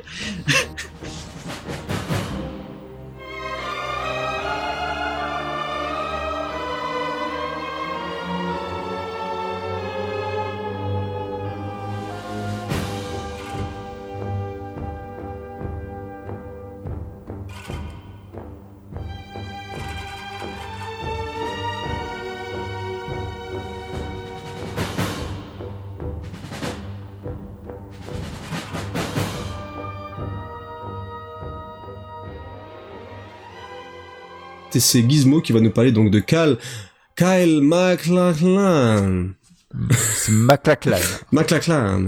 Bah, c'est vraiment l'acteur fétiche de David Lynch. D'ailleurs, euh, il a une filmographie relativement euh, courte, hein, même si c'est quelqu'un de, de super connu. Il est euh, né en 1959, donc pas une très grosse carrière, principalement des œuvres liées à David Lynch, donc Dune. Il a joué dans Blue Velvet, il a joué dans Twin Peaks, donc toujours de David Lynch. On le note aussi dans un très bon film de science-fiction que je vous conseille beaucoup qui s'appelle Hidden. Ah oui, génial. Ah oui Génial. Des années Eden. 80. Très très bon film, Eden. Poursuite de ouf qui ouvre le film d'ailleurs. Oui, Ouais. Très très bon film. Vraiment très très bon. C'est euh, un peu comme euh, de type euh, l'invasion des profanateurs. C'est vraiment un bon film. Il a joué aussi euh, dans euh, Desperate Housewives, dans plein plein d'épisodes. Et, euh, et ensuite un très très grand film Yabadabadou. Ah. Bah oui, parce qu'on ne peut pas on ne peut pas faire que du David Ah, Lynch dans la vie. Bah, y a- y Faut a- bien payer les impôts, hein. À un moment, faut bien. Bon, il y avait aussi John euh, Goodman, si je me trompe pas, dans les Flintstones. Ouais. Tu vois, on peut pas, voilà, chacun enfin, a des choses à payer dans sa vie. C'est exactement. Euh, donc voilà, bah, c'est assez court pour euh, Kyle puisque c'est c'est que quelques films qu'il a fait. Il a fait d'autres œuvres, mais vraiment qui méritent pas trop d'être. Ah, il a euh, joué dans les Doors aussi d'Oliver Stone. Ah, mais au moins, t'as parlé de même. on parle euh, beaucoup trop rarement de ce film, donc, euh, ouais. Merci. vrai. Jack ouais. Shoulder qui est bien Merci tombé dans Gizmo. l'oubli. Ouais, j'avais- il a fait des films avec des araignées géantes, je crois, Jack Shoulder. Ah, le, ouais. Ouais, puis, mais il a fait aussi des trucs nuls. Hein. Il a fait le Freddy 2 qui était quand Ouais, même mais bon, après, il y a eu Freddy 3, au moins, il a pas tué la série. Euh, alors, on déjà va maintenant parler de Sting, l'homme au slip en or, Euh, et ouais. c'est Murdoch qui, qui va, mais qui est Sting? Euh, Pas très connu, Ah, je crois, bah, ce mec-là. Non, pas trop, non. Alors, dans, dans le film, il... Ah, arrête d'imiter Eddie Murphy, merde. Oh, mince. Alors, il joue le rôle de Fedrota, donc le neveu du baron Vladimir Harkonnen dans le film euh, Dune. Donc, c'est un combattant euh, très aguerri pour le coup, qui est pas aussi euh, gros que son tonton. Alors, on le voit un peu moins se laisser aller euh, à de la cruauté euh, gratuite sur les serviteurs de la famille, hein, enfin dans, le film. Mais en entraînement de combat, bah, il est quand même sans pitié envers ses adversaires. On parlait de combat de gladiateur, bah voilà, euh, lui c'est le gladiateur super baraque, musclé, et qui pète la gueule à, à tout le monde pour rien que pour s'entraîner, pour être prêt le jour J, le jour où il devra affronter Paul euh. Et donc, euh, bah, c'est ce qui va clore un petit peu tout, tout ça. Et euh, donc, ils vont combattre tous les deux. Pour parler un petit peu plus de, Sting, tout le monde le connaît. Donc, c'est le bassiste-chanteur de Police, un groupe rock de la fin des années 70-80. Alors, au cinéma, il n'a pas joué dans énormément de films, hein, mais il a souvent joué son propre rôle. J'ai noté quand même une vingtaine de films. Il a joué aussi dans des épisodes d'Ali McBeal. Et il a aussi participé au film B-Movie. Alors on va passer à un acteur qui a un petit peu plus de films dans sa filmographie. Euh, c'est Max von Sydow et c'est Ron qui va nous parler de lui. Il a fait plein de films que j'aime beaucoup. Alors lui, il a fait plein de films. Ah, c'est clair. Lui, donc, euh, dans Dune, c'est le chef secret des Fremen, et c'est aussi l'agent de liaison avec euh, l'Empire, et c'est un personnage que, il faut bien reconnaître, pas très intéressant, mais par contre, l'acteur, oui, il l'est. Donc c'est un acteur suédois qui est né en 1929, donc euh, pas tout jeune, et qui est français depuis 2002. Euh, C'est un acteur incroyablement prolifique, puisque j'ai donc compté euh, les films dans lesquels il a joué, et il a tourné dans 114 films. Donc on l'a forcément vu à un moment donné. Donc euh, il accepte tout et n'importe quoi. hein. Donc euh, on peut le voir dans des, films de qualité très variée. Avant les années 80, on va parler de l'exorciste Oh. quand même. Oh. Euh, là, là, là, dans, là, c'est un rôle qui est, qui est tout de même majeur et qui euh, a forcément. Je vais peut-être dire une ânerie, il joue pas Donc, dans le avant 3 les- aussi. Je crois que Il est t'as pas mal le dis 3 donc. d'ailleurs, ceux qui l'ont Ouais. pas vu. euh, Ouais, oui, tout à fait. C'est une suite inattendue avec quelques Ouais, scènes assez ouais. traumatisantes. Hmm. Pendant les années 80, comme rôle euh, notable, je parlerai bien de l'empereur Ming dans Flash Ah. Gordon. Oh, super. oui. Parce que voilà, ça c'est quand même Un rôle important, mais aussi dans, Mm. oui, C'est pas un nanar. Hein. C'est pas un nanar. C'est c'est pas un nanar, Flash Gordon? Oh non, il est trop bien. Oh, bah si quand même. Il est trop bien. Ah, c'est la nostalgie qui c'est parle. C'est pas une raison. Ah. Ça peut être très bien être un nanar, ça n'a aucun rapport. Débat, débat, débat. Bon, bon. Allez. Donc, on lance un débat. Donc, il a joué aussi dans Conan, hein, euh, puisque c'est le roi. euh, Putain, ce film. Euh, donc, euh, vous voyez, il passe de l'empereur À Conan. à Conan. Il a un petit peu tout fait, et il va même jusque dans Star Wars 7, puisqu'il joue euh, Lord San Tekka. Euh, mais comme j'ai tout oublié du film, je me rappelle pas non plus de lui. Parce que Star Wars 7, c'est quand même un peu le trou noir. Euh, voilà, ma- un petit message en passant. En tant que représentant de VHS, je voulais quand même souligner euh, un rôle important dans un film que j'adore, dont on parle pas assez, dans Dreamscape, où il joue le rôle d'un- psy. J'adore ce film, c'est un super petit film fantastique qui projette Dennis Quaid dans les rêves d'une jeune femme perturbée. C'est un petit bijou, ce film. Donc euh, voilà, Dreamscape, notez-le Ah, sur je- vos je tablettes. plus sois à et, 100%. euh, Merci, ça fait très plaisir. Donc avec ça, j'aimerais qu'il y ait quand même quelques auditeurs qui regardent Dreamscape et qui nous mettent dans les commentaires. Oui, on a regardé Dreamscape. Et maintenant, on va parler un petit peu euh, de Picard. Voilà, monsieur, monsieur Picard, Patrick Stewart, né en 1940. C'est toujours Ron qui garde la parole. Il va nous parler donc de Patrick Stewart qu'on a vu euh, se balader dans une galaxie lointaine un petit peu. L'homme qui n'a jamais eu de cheveux. C'est ça. Alors donc, euh, c'est en fait Monsieur Picard. Picard. C'est Picard. Picard, c'est C'est Picard. Picard. Hein Donc euh, lui, il va jouer euh, Gurney Alex, c'est l'homme de confiance, c'est le maître d'armes de, Paul, mais c'est aussi le troubadour, ce dont on parle pas assez dans le film. hein. Mais euh, il maîtrise très bien un petit instrument de musique au nom compliqué que je n'ai euh, absolument pas retenu. Donc c'est vraiment le gentil total du film. Et c'est l'occasion de voir dans Dune que déjà tout jeune, finalement, Patrick Stewart avait déjà des soucis de cheveux. Euh, ce qui fait que c'est fait peut-être partie de ces personnes qui sont nées chauds. Il peut pas avoir ne de sait soucis de cheveux s'il en a pas. Bah, bah, alors oui, donc il a eu des soucis de cheveux à un moment donné, mais en tout cas c'était En foutrement même jeune. temps, la plupart que des bébés sont chauves. C'est vrai. Ce qui fait qu'il a Peut-être qu'il utilisait, peut-être qu'il utilisait le- l'épice comme shampoing. Du coup, euh, ça marchait pas. Alors donc on a dit euh, c'était Monsieur Picard, Picard. dans Star Trek. Euh, Ceux qui n'ont jamais vu euh, Star Trek dans les X-Men, hein, c'est le professeur X. Mais euh, je vais me refaire une petite digression immédiate parce que je préfère en parler dans un film purement Ouais. VHS puisqu'il est surtout dans Green Ouais, Room, c'est très chouette. un film qui est sorti en 2015, qui est un super film. Euh, donc c'est pas dans les 80s, mais c'est un vrai film 80s. hein. En fait, euh, ça, ça, ça pourrait l'être. Et il a aussi joué, figurez-vous, dans Light Mathilde Force en Mathilde 1985, May. vous savez, le film qui est très connu pour ses euh, jolis, pour, pour les jolis yeux Ouais. de Mathilde ouais. Et il a aussi, euh, j'ai vu qu'il avait aussi joué dans Excalibur en 81, mais là, j'avoue que je ne me rappelle plus euh, de, Si, si, si. de lui dans, dans ce film-là. Il avait des cheveux. Oh. Et il avait des cheveux. ça, euh, Donc c'est entre 80 et 84 que ça s'est passé. L'enquête se resserre. Voilà pour Eh Patrick ben, très Stewart. bien. Et si on parlait maintenant de Sean Young, euh, Gizmo. Alors, Sean Young, c'est une très belle nana. Donc, elle est née, euh, bon, bah, elle- maintenant, elle est un peu vieille, hein. Mais à l'époque, c'était, même- elle était magnifique. Elle est Balance en ton porc. 59. Superbe actrice. 1m75, brune, énigmatique, sensuelle, la totale. Elle a fait des superbes rôles dans, euh, du, dans Blade Runner de Ridley Scott, donc où elle joue Rachel. ah, la mais bah oui. Oui, forcément. Mais oui. Donc, avec une coupe improbable, mais enfin, elle est, elle est quand même magnifique. Ah, il faut toujours le rappeler, donc Blade Runner que n'aime pas euh, notre ami Yetcha. C'est oui, toujours qu'on dit Blade Runner, il faut, il faut, c'est il faut toujours bon parler de le de, rappeler. de Yetcha. Bah c'est ce qui fait que j'ai hésité à venir Ouais. enregistrer aujourd'hui, je dois dire.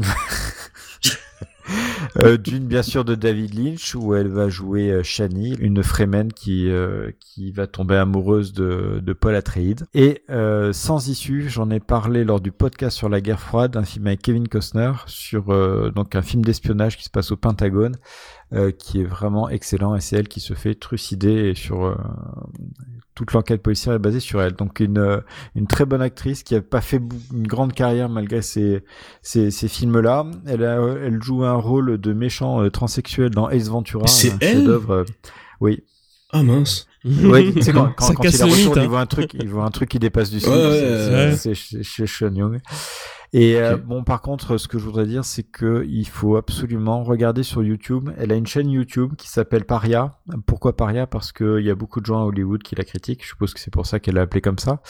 Elle a publié sur sa chaîne, on pourra peut-être vous mettre le lien sur le, le billet, une vidéo qu'elle a fait sur le tournage de Dune avec sa caméra Super 8 et elle a filmé euh, tous les acteurs dans leur intimité euh, pendant la cafétéria. Elle donne ses commentaires sur le tournage. C'est une sorte de mini making of de, de 10 minutes que je conseille, euh, conseille énormément. des anecdotes sur tous les acteurs, un acteur alcoolique, la carrière, Jessica qu'elle adorait et tout le stress qu'a supporté David Lynch pendant le tournage. Donc elle, elle fait des gros plans sur ses yeux et on voit que David Lynch, il est pas, il est pas super fier dans ses bottes. Et euh, franchement, je recommande grandement le, ce, cette vidéo. Est-ce qu'il y a Sting euh, sans son slip du coup? Il y a Sting en train de bouffer à table, mais non, c'est pas sans slip. je disais, je demandais pour qui ah, c'est important. Bah moi, je, moi, je suis à fond dans le slip jaune maintenant. C'est, euh, je vais, aller posséder en slip jaune. Je vais peindre tous mes sous-vêtements en jaune. C'est magnifique. Euh, puisque tu fais le malin, euh, Rhône, eh bah, tu vas nous parler de Dean Stockwell, hein? Ah, ah, bah oui, parce que Dean, Stockwell, bon, euh, ok, il a pas un grand rôle, mais bon, c'est quand même Dean Stockwell euh, de Code Quantum. Hein, euh, Ziggy. Donc il mérite qu'on en parle parce que c'est dans Dune il joue le rôle du docteur Yue, c'est le méchant du film, c'est le salaud, le traître. Le, ah non, tu spoil, non, ça va pas ça. Alors Dean Stockwell, moi j'ai tendance à penser au global que c'est quand même un acteur qui est bien médiocre, oh, euh, qui, a accepté, qui, a accepté un peu dans sa carrière tout et n'importe quoi, mais qui fonctionne très bien quand on lui demande des rôles. Alors je voulais parler de Dean Stockwell juste pour dire que c'était quand même un, non, acteur de merde. tu vas voir, tu vas voir, tu vas voir où je veux en venir, hein, parce que c'est le cas dans Dune, il, est, il joue, il joue de façon très sobre, et là ça fonctionne très bien. Ça marche aussi très bien dans Blue Velvet dans lequel euh, il joue. Mais moi, je voulais surtout vous parler d'un film qui est un petit peu plus, euh, plus, peu plus inconnu, dans lequel il a joué en 1987, euh, dont j'ai le DVD, et qui s'appelle Time Guardian. Uh-huh. Euh, c'est un film qui, c'est un film qui est d'une nullité assez stupéfiante. Il joue le chef d'un vaisseau spatial et il a une jolie tenue toute ah bah jaune avec un grand symbole faisant penser à celui du cigare des pharaons en, dessus, comme ça, comme si c'était collé. Alors je l'ai regardé il y, a, il y a deux semaines ce film. Et cerise sur le gâteau, dans ce film, figurez-vous qu'il y a même Carrie Fisher, euh, la princesse Leia, donc qui se demande ce qu'elle fout là.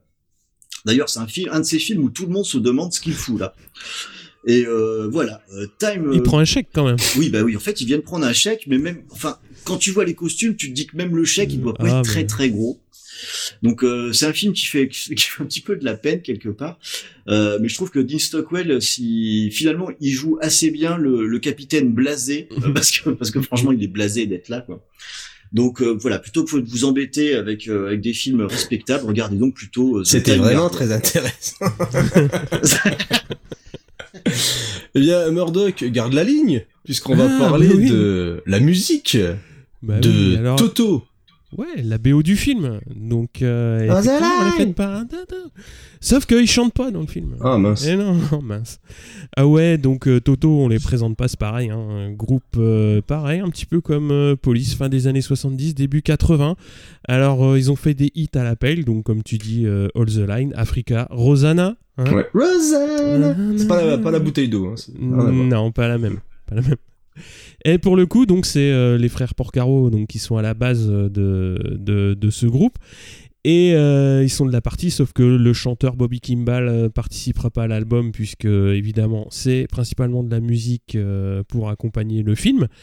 Alors ils utilisent quand même pour deux titres des petits bouts de dialogue en guise d'introduction, sinon on a une BO qui est quand même très rock progressif, qui colle bien à l'ambiance, et l'album, bah, vous pouvez le réécouter sur Deezer, hein, c'est pas trop mal, ça, va, ça glisse bien avec le thème. autre chose à noter sur la BO, il y a la participation de Brian Eno et de Daniel Lanois sur le titre euh, Prophétie euh, Thème, euh, donc aussi qui sont des compositeurs assez, assez connus, des producteurs connus à l'époque pour leur travail avec U2 notamment. Et on peut s'écouter un petit extrait du thème principal. Oh, mais oui Allez, c'est parti.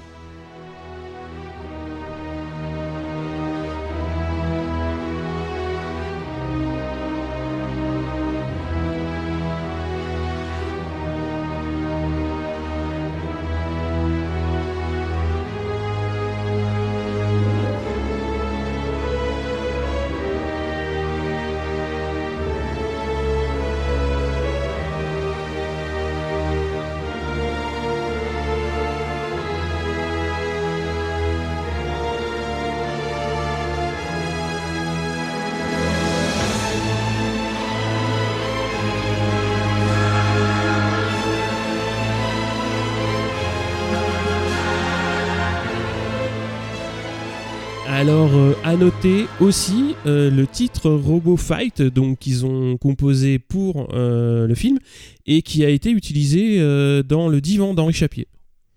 Petit, petite anecdote musicale. Mais, mais t'imagines quand même, t'as Dino De Laurentiis qui se dit, faut qu'on fasse comme Star Wars. Donc t'as quand même la partition de John Williams et eux ils appellent Toto.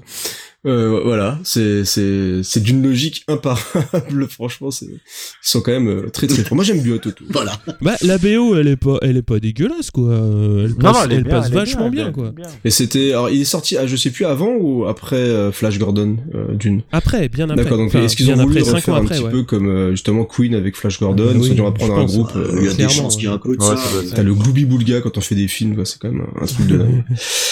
Alors, donc on va maintenant parler, après cette petite intermède musicale, euh, des différentes versions. Donc de Dune, on en a parlé, il y avait une version de deux heures sortie au cinéma, et euh, il y a ensuite donc Dune par le fameux Alan Smithy. On va on va commencer par la version donc de Alan Smithy. Alors euh, tu allais présenter euh, qui était donc du coup Alan Smithy parce que c'est peut-être important aussi de remettre ça dans le contexte. Gizmo. Bah, Alan Smithy, c'est le, le pseudonyme des réalisateurs. Alors, soit qui n'assument pas le film qu'ils ont fait, euh, soit qui ne désapprouvent une version qui a été triturée par euh, quelqu'un d'autre. Donc, par exemple, Alan, Alan Smithy, c'est le nom qu'a pris Walter Hill quand il a réalisé euh, Supernova, un, un film à un gros budget totalement euh, débile, qu'il a fait dans Donc, il a pas du tout, euh, pas du tout aimé le résultat, et du coup, ce film officiellement est réalisé par Alan Smithy. Donc, il y a, pas mal de films comme ça qui sont un peu désavoués par leur réalisateur qui porte ce nom. Dans le cas de cette version, c'est tout simplement parce que euh, David Lynch euh, n'a pas approuvé le, le cut qui a été fait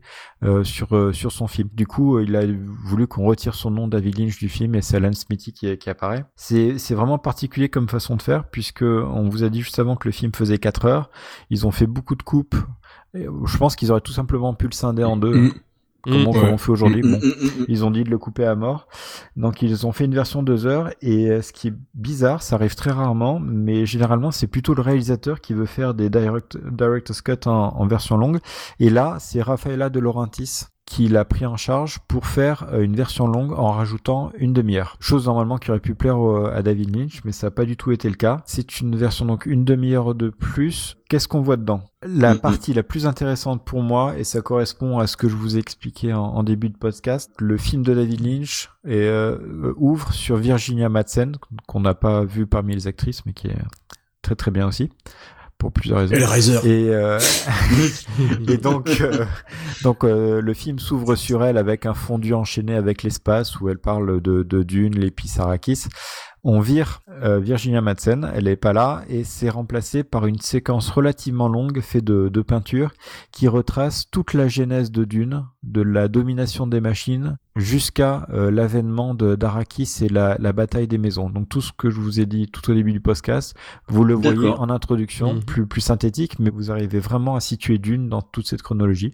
Donc ça c'est le truc le plus appréciable. Après, euh, il y a tout un tas de, de séquences. Donc c'est pas du- d'une version longue à la James Cameron où il vous fait carrément un pan du film qui était pas prévu, où il vous modifie carrément l'histoire, c'est sa spécialité. Donc là c'est pas du tout ça. Ils vont vous met plein de séquences saupoudrées un peu partout, ce qui est toujours intéressant à regarder. Par contre, on vous met dedans et là peut-être qu'on va enchaîner après sur euh, sur Ron avec la, la qualité du film de David Lynch avec des choses qu'on peut reprocher sur David Lynch. Il, a, il, a, il fait quand même des maladresses qui sont assez spéciales à regarder quand on regardez le film. Mm.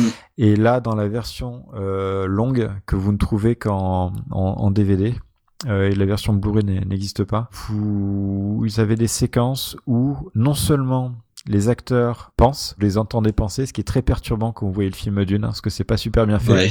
Et dans la version longue, il fait pire encore. Et là, vous avez carrément les acteurs. Une fois que leurs euh, interlocuteurs se sont éloignés, ils se retournent vers la caméra et ils parlent à la caméra à voix haute sur ce qu'ils sont en train de penser. Ouais, c'est chaud ça quand même.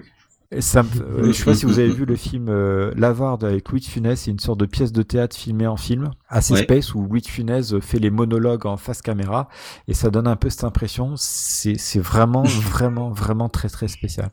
Donc je vous conseille quand même de le regarder, ne serait-ce que pour l'introduction, et puis ben, pour dire vous l'avez vu, mais c'est c'est très spécial comme version. D'accord, bah écoutez, hein, vous ferez votre avis en regardant un petit peu ça. Alors tu disais c'est trouvable quand même en DVD, donc uniquement Alors, en DVD ouais. facilement ou c'est Il y a un coffret Blu-ray où vous avez la version Blu-ray de Dune plus, euh, je crois, la bande son ou un making of.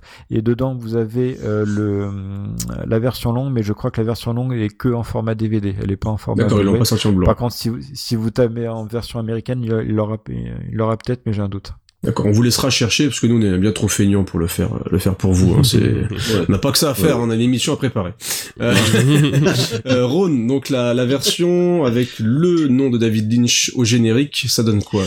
Alors voilà, donc euh, je préférais le mettre dans cet ordre-là parce que finalement, la vraie question, tu viens de la poser, c'est ça donne quoi?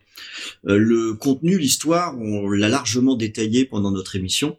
Donc euh, je vois pas d'autre façon de décrire le film de David Lynch que que de détailler à la fois ce qui ne marche pas et ce qui marche bien. Alors, histoire d'être euh, honnête dès le départ, moi j'aime beaucoup ce film. Donc pour moi, ça va, la balance va du bon côté. Euh, mais il faut pas se cacher, il y a pas mal de défauts qu'on peut deviner avec euh, tout ce qu'on a dit déjà. Déjà, on voit très bien que le, les remontages successifs ont fait sauter un paquet de scènes. On a une progression dans l'histoire qui est clairement pas fluide. Euh, Il y a des espèces d'à-coups, des accélérations, mais aussi des temps morts. Euh, ce qui est le deuxième problème, il y a un vrai souci de rythme sur euh, sur ce film, avec étrangement des moments qui sont contemplatifs, ou même on prend franchement son temps, alors que par ailleurs on passe très vite sur des points qui sont euh, des points d'histoire, des points narratifs.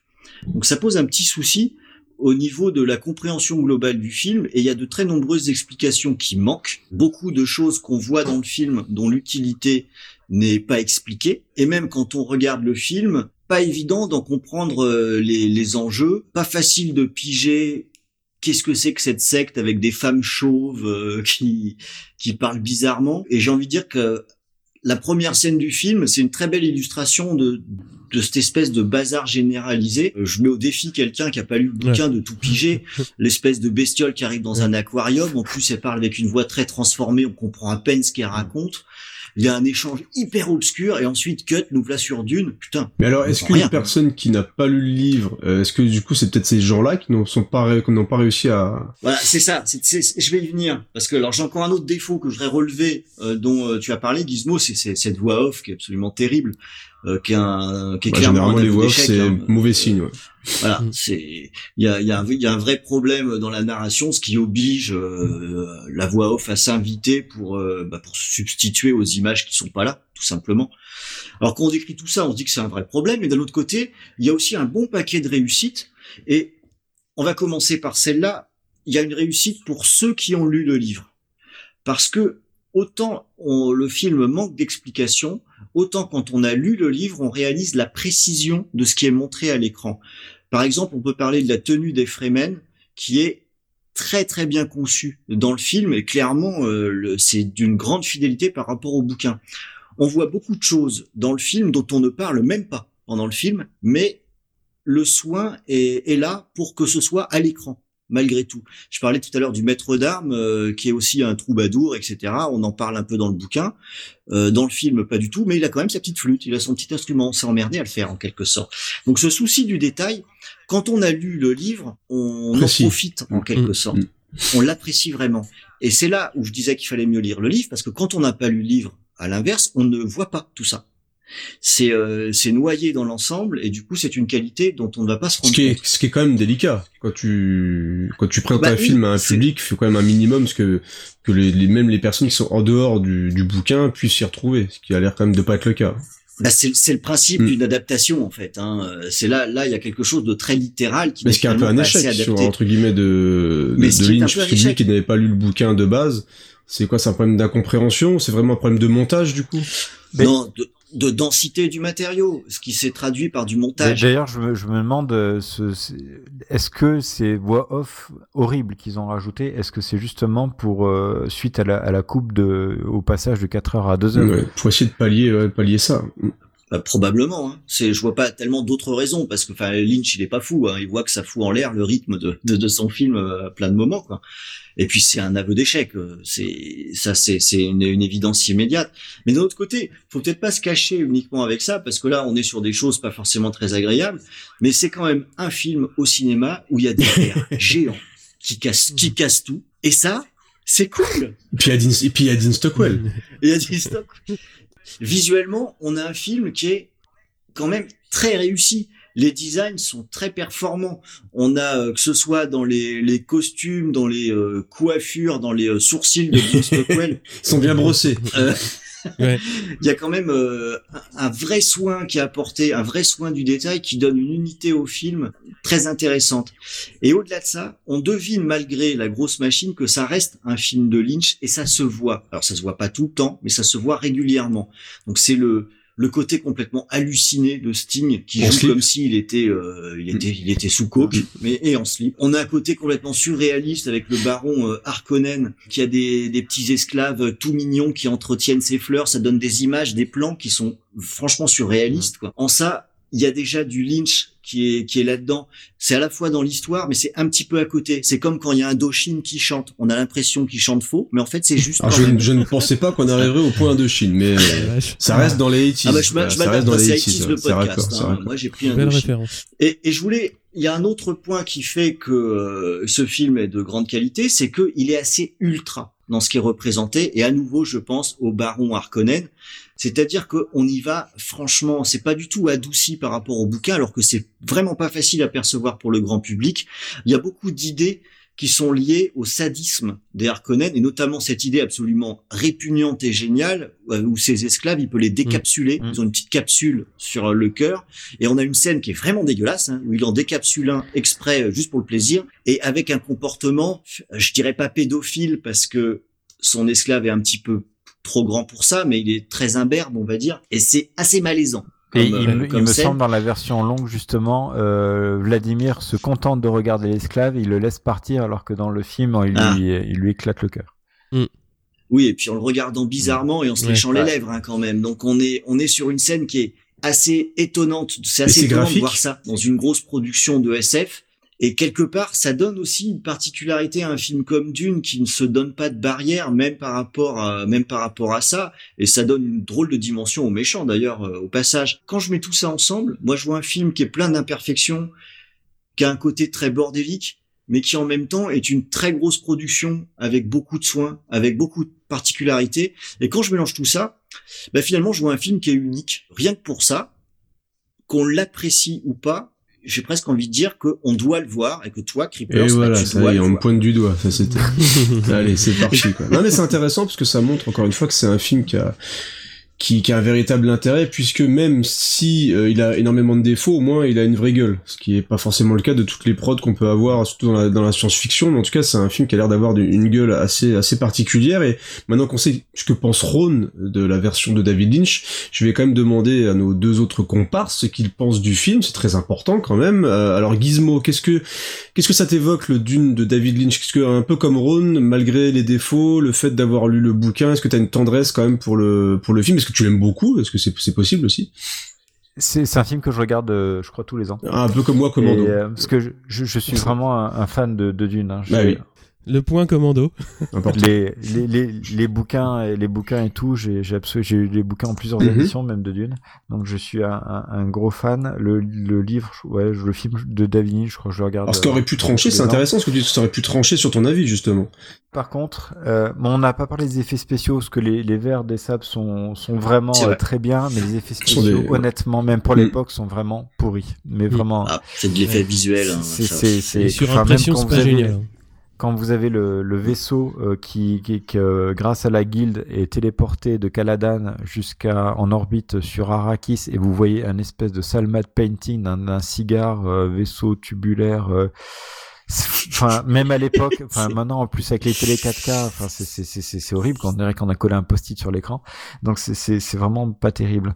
Bon après je vais peut-être m'attirer des ennemis en disant ce que je vais faire, mais euh, ce que je vais dire, mais je ferai un parallèle entre entre Dune et euh, et le cinquième élément de Luc Besson. Alors j'aime pas trop Luc Besson en tant que réalisateur, hein, mais euh, pourtant j'aime beaucoup le cinquième élément. je le regarde très souvent aussi, mais ce cinquième élément comme d'une, c'est des films qui m'embarquent euh, totalement, qui ont une ambiance, mais à chaque fois que je les regarde, je dis putain ce que c'est mal foutu. Pourquoi Pourquoi est-ce qu'il a fait ça? Pourquoi est-ce qu'il a fait jouer l'acteur comme ça? Pourquoi il l'a habillé comme ça?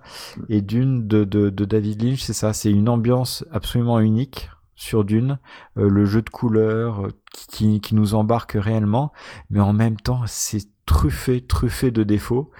Et bizarrement, dans cette espèce de, tu l'appelais Glooby Boulga, mais dans cette espèce de, de, de magma de, de tout n'importe quoi, bah ça passe. D'accord. Ça passe et du coup je le regarde. C'est étonnant quand même de la façon dont vous décrivez votre amour pour le film, il est assez particulier quand même. Euh, Murdoch, Dune de David Lynch, toi aussi tu as tu adores le bouquin, on a parlé, et donc est-ce que tu adores le film? Pour rebondir sur ce que tu as dit, Ron, moi je pense que j'aime bien le film, effectivement, parce que j'ai lu les livres avant de le voir. Et c'est important, hein, parce que moi ça me fait un peu Et- flipper, parce que j'ai rien à voir avec le bouquin, et si je comprends... si Ah, je tu comprends reçois tu le reçois d'une manière totalement différente. Et je pense que quand tu vois le film, comme tu l'as dit, euh, sans avoir lu les bouquins, si t'as pas un petit peu le, les, un petit peu plus de profondeur à l'univers, etc., je peux comprendre que le film, tu te dises, mais c'est n'importe quoi, je comprends rien. Ça va trop vite. euh, c'est clair que le, problème de rythme dont tu as parlé, il est, il est assez euh, majeur. Mais moi, je l'aime bien pour ça, justement, parce qu'il pose des images et euh, su- Mm. sur, euh, sur, sur l'univers, je trouve que ce que tu as dit, c'est tout à fait juste. C'est-à-dire que toute la partie univers est très très bien traitée, toute la partie décor, toute la partie euh, costume, etc. De ce point de vue-là, c'est très très fidèle au, au livre, donc c'est c'est vraiment bien. Et euh, moi, un point aussi qui me gêne beaucoup euh, dans le, dans le film, c'est euh, la manière de jouer de Kyle MacLachlan. MacLachlan, notre ami, là. Et j'ai l'impression qu'il joue du, du Shakespeare, alors que euh, on, on l'attend pas là. quoi. Enfin, moi, je l'attends pas là. Et ça me gâche un petit peu le, le film, parce que sinon, je trouve que le, le reste des, des- des acteurs est, est- est dans le ton, on va dire. Et lui, je trouve qu'il est un petit peu en, décalage. Mais euh, pour en revenir vraiment au film en, lui-même, moi, je retrouve pas euh, l'identité qu'a pu amener euh, David Lynch. Moi, à l'époque, j'avais vu déjà Elephant Man, j'avais vraiment bien aimé.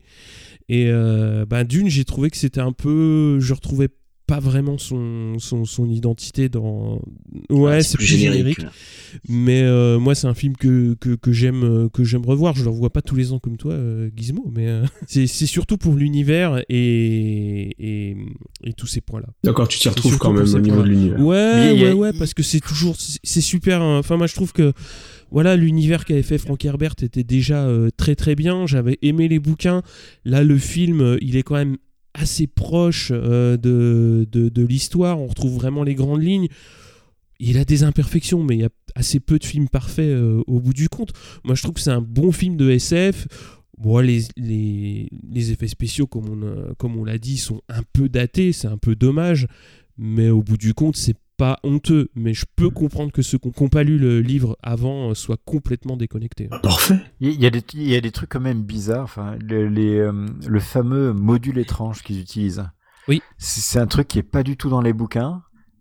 Euh, ils savent se battre au couteau. D'ailleurs, quand ils sont avec les Fremen, avec Jessica, ils leur apprennent vraiment euh, le, le close combat. Mhm. Mais il y a, mais y a Mm. pas ces espèces de, de, de, de, de trucs qui se foutent à la gorge, qui, qui explosent des, des rochers à distance. Ça, ça existe pas dans le bouquin, ça.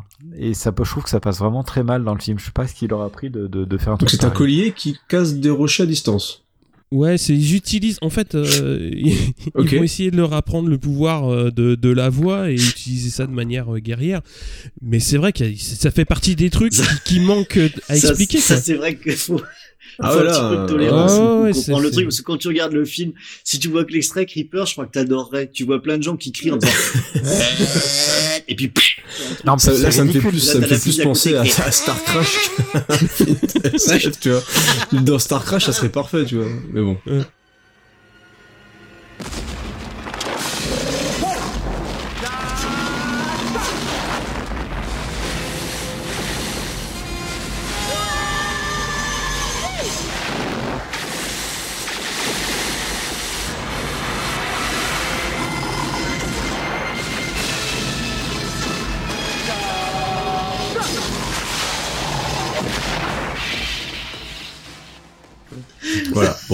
En tout cas, si on devait résumer, c'est plutôt intéressant. Donc vous vous conseillez vraiment vraiment de lire les bouquins et ça c'est important. Et même justement peut-être avant de voir les films, euh, enfin le film plutôt.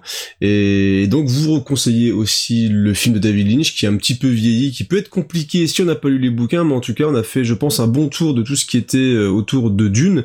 Mais on n'a pas fini. Et non, ce n'est pas terminé, puisque comme d'habitude, on va voir un petit peu ce qui s'est passé autour de Dune euh, dans la pop culture, euh, et donc autour des années 80, même un petit peu au-delà. Et on va commencer par parler de la série TV, et c'est Gizmo qui va euh, ouvrir le bal. Donc les séries télé, Dune, ça a été un, échec, un échec au cinéma. À force, les gens lui, ont donné ce statut culte, mais ça mine de rien a été quand même un, un, échec. Il y a eu plein de, de projets pour refaire Dune. Si vous regardez sur les, maintenant sur IMDb, mm. mais avant il n'y avait pas Internet. Mais il y a eu plein de, de projets pour refaire vivre l'univers de Dune en, en cinéma. Et bizarrement, c'est par la télévision que Dune va revivre. Pourquoi la télévision? Peut-être une question de budget, peut-être euh, parce qu'ils ont finalement réalisé que Dune ne tenerait, ne pas, sur un film. en deux heures et que et finalement une mini-série ferait peut-être l'affaire. Je crois que c'est plutôt ça la, la, la réponse. Et le type d'histoire s'y prête pas mal aussi. Ça, bah, ça fait un personnage, plein de familles. oui, les familles. Le, le, le, petit souci, c'est que Dune, c'est quand même un space opéra et que qui space opéra. Bon, maintenant il y a Game of Thrones c'est ce que je mets dans le conducteur, mais où on peut se permettre de dépenser 10 millions de dollars par épisode. Mais à l'époque, en, en 2000, c'était pas du tout le cas, et donc forcément, ils allaient devoir faire avec les moyens du bord pour les effets spéciaux. Donc c'est un pari. Euh, ça peut être logique, mais ça peut être un, pari risqué aussi. Bon, bref, ce, projet est annoncé. Donc euh, les magazines en parlent, euh, Mad Movies et, et, tout ça. Donc euh, une grande excitation autour de cette adaptation et avec un peu de crainte derrière. C'est John Harrison qui s'occupe de, de mettre tout ça en, en œuvre dans une première mini-série qui va traiter du premier livre d'une euh, qui correspond donc pile poil au, au film de, de, David Lynch. Mm. En termes d'acteurs, vous retrouvez William Hurt qui va jouer le duc Leto, Leto Atreides et Alec Newman qui va jouer le rôle de Paul Moadib. Finalement, les moyens sont assez intéressants pour une série télé. Bon, après, on peut dire qu'il euh, y a beaucoup d'effets numériques et entre 2000 et aujourd'hui, ben, les effets numériques, euh, bah, c'est plus trop ça. Donc forcément, aujourd'hui, si on regarde, on va trouver plein de défauts. Moi, personnellement, j'aime bien. Je sais qu'il y en a pas mal de gens qui critiquent, comme ils critiquent euh, les films, les livres de Brian Herbert. Je le trouve beaucoup, beaucoup plus facile d'accès que le film de David Lynch. Euh, contrairement au, au, film de David Lynch, vous pouvez vous lancer dans la, la série télé sans avoir lu les, euh, les bouquins avant, parce que ça va passer plus facilement. Par contre, le pendant de ne pas être David Lynch, c'est que tout ce qui fait l'atmosphère, le, le, style, le, la patte hauteur de, de, Dune, qui fait que finalement Dune, on, on aime beaucoup, malgré ses défauts. Bah là, par contre, ça y est. C'est plus pas. générique Donc, au niveau mise en scène, ça. C'est mm. vraiment générique en termes de mise en scène. C'est très propre. C'est très propre, mais bon, c'est ça, ça, ça marque pas, ça, ça crée pas d'émotion, quoi. Mais c'est, c'est, c'est propre. Et en autre point euh, négatif, hein, juste dommage, euh, il y a un design ultra flashy. Ça me fait parfois ouais. penser au, Ouais. au Batman euh, 3 et 4 de Joel Genre, Schumacher je, avec. je trouve des- ça très sobre. Donc je sais pas pourquoi la, camé- la caméra c'est pas filmé droit dans certaines scènes, surtout quand il parle des Corino. Euh, Il y a des atmosphères violettes, roses. Et est-ce qu'il filme les fesses de ses héros? Euh, je me rappelle. D'accord. Non, là, c'est pas comme Schumacher. Mais ça, mais en tout cas, en tout cas, ça, ça vaut le. Franchement, pour moi, ça vaut le coup euh, de. Et de donc, on est d'accord, ça couvre le- la même histoire que le film de Lynch, c'est ça? C'est vraiment le, le Ouais. premier bouquin. euh, Alors le- la première série qui a finalement eu assez de succès pour Mhm. générer une suite euh, que couvre le, le, le même euh, le film. Alors je crois qu'en cumulé ça doit durer dans les trois heures et quelques, donc euh, il y a quand même plus de Mhm. matière. Donc du coup du coup il y a pas on saute pas du coq à l'âne comme les films de. Tu parlais de. William Hurt, donc qui a joué dans un film de David Lynch. D'ailleurs, c'est lui qui jouait dans Elephant Man, si je dis pas de bêtises. C'était pour aussi pour les soirées de l'ambassadeur, si vous voulez le glisser Non, comme non, ça. t'es c'est- bon, t'es bon, t'es bon. C'est intéressant. Et donc suffisamment de succès, tu le disais. Et- Et, et- euh, tu voulais rajouter Donc il Avec enchaîne avec la, la suite, la suite euh, tant euh, attendue. Euh, pour une fois, on va voir la suite au film de David Lynch, si on peut dire, avec les enfants de Dune. Euh, ça s'appelle les enfants de Dune, mais en fait il y a deux bouquins dedans. C'est le Messie de Dune plus les enfants de Dune. Qui sont euh, donc il y a deux bouquins dans une une mini-série, toujours avec euh, John Harrison plus un autre euh, réalisateur aux commandes. C'est du même acabit que la première la première saison, donc bien fait. On note surtout la présence de James McAvoy, alias Xavier dans X-Men, qui va reprendre le rôle de Leto 2, donc celui qui va finir vers des sables géants avec une tête une tête d'homme dans l'Empereur Dieu de Dune. Ça ressemble à une blague quand même. c'est pour ça que Murdoch vous conseille de, de relire en dernier l'Empereur Dieu de Dune, parce que mine de rien, un verre des sables avec une tête d'homme, faut le faire quand même. Et, euh, et donc il joue dedans, et euh, c'est vraiment pas mal du tout. Euh, il y a pas mal de, il y a pas mal d'actions. Euh, il y a une scène de vengeance terrible quand euh, quand Shani va va mourir en, en couche. Et non, c'est vraiment pas mal du tout. Et ça s'arrête là. Je sais pas si parce que ça n'a pas eu beaucoup de succès ou tout simplement parce que les autres bouquins sont très très difficiles à adapter en, en film. Mais en tout cas, ça vaut les deux vaut le coup. Moi, je vous les conseille. Eh ben, merci beaucoup Gizmo. Donc, on vous conseille donc aussi de regarder les séries Dune euh, et les Enfants de Dune. C'est sorti beaucoup plus tard. Les Enfants de Dune, c'est ça s'est arrêté quand? T'as mis les dates? Je sais pas. Un, un, un, ou deux ans après, le deuxième. Nous allons maintenant passer euh, aux jeux vidéo et il y a un jeu euh, particulièrement qui a marqué les fans de Dune. Je sais que le jeu est devenu culte hein, largement avec le temps. Et eh ben c'est le Dune euh, développé par Cryo, une boîte française en plus, Cocorico comme on aime bien faire à chaque fois. et c'est Murdoch qui va nous parler donc du Dune de Cryo. Ouais, alors il est sorti en 94 sur PC et Amiga. Moi, je l'avais à l'époque euh, fait sur, euh, sur Amiga. Et c'est un classique du jeu d'aventure, point and click, et qui mélange aussi un petit peu de, stratégie. En fait, c'est pas vraiment un mélange, mais c'est euh, plutôt des phases de jeu différentes. Donc il y a vraiment. le jeu est séquencé vraiment en, en phase. Et euh, bah, moi j'ai trouvé que le jeu euh, était franchement bien foutu à l'époque, il m'avait vachement euh, captivé. Mm. J'étais rentré dans, bah, c'est ça qui m'avait fait rentrer dans dans l'univers de Dune. C'est un jeu qui reprend le scénario du film et qui est aussi forcément donc assez proche du livre donc euh, des, de, Frank Herbert. C'est pas fidèle à 100% hein. sur certains aspects, il y a quelques, quelques petites euh, libertés. libertés, notamment euh, sur le fait que les Arconènes restent sur la planète tout le temps. Ça, c'est une des libertés qu'ils ont prises pour avoir un côté un peu stratégie entre les, entre les deux maisons qui s'affrontent. Mais alors, donc, tu joues bah, Paul Atreides et tu dois conquérir la planète tout en conservant aussi la, production d'épices. C'est un jeu, donc, on est forcé de le, citer, hein, c'est Philippe Ulrich qui a, participé grandement à, sa production. Et euh, moi c'est vraiment un jeu que j'ai adoré. Je l'ai pas refait pour euh, pour le podcast mais j'ai revu quelques petites vidéos YouTube et j'ai retrouvé ce que j'avais aimé hein, c'est-à-dire un aspect euh, stratégie un aspect point and click un aspect aussi plutôt basé sur le long terme sur la gestion de l'eau et tout. J'ai trouvé vraiment que ce jeu-là à l'époque il m'avait marqué et était vraiment était vraiment bien quoi. Et Philippe Urich c'était le monsieur derrière Captain Blonde c'est ça? Exactement. Ouais. Oh là là, dis donc ouais. Double double banco aujourd'hui. Tu coches des cases. Hein. Magnifique. Euh, merci. Donc, merci. fort ce soir. Merci beaucoup. T'as pris de l'épice. ah. Non mais moi depuis que tu as parlé de Dean Stockwell, moi je suis au taquet. Et donc ce ah oui donc tu demandais aux autres s'ils avaient été marqués par le jeu, c'est une très bonne vous question. Ouais ouais oui oui, alors c'était j'avais la même intro que dans le film si je me trompe pas. Moi j'ai dû le faire sur le PC. Oui, c'est Virginia Madsen qui fait l'introduction. Mm. Ouais, c'est ça qui ouvre. Voilà, l'intro me, me, me stupéfiait maintenant. de voir ça sur un écran. Mais oui, à cette époque-là, c'était impressionnant C'était donc dans la version CD, hein, c'est ce que dont tu voulais parler, Gizmo, la version donc l'intro. donc il y a une version donc disquette classique.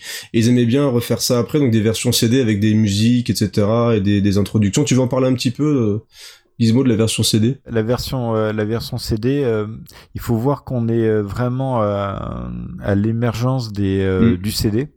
Donc d'ailleurs, il y a des jeux un peu pourris qui vont sortir sur CD pour dire qu'il y a un CD derrière, comme Fascination par exemple. Oh, ça balance, euh, ça balance. Et,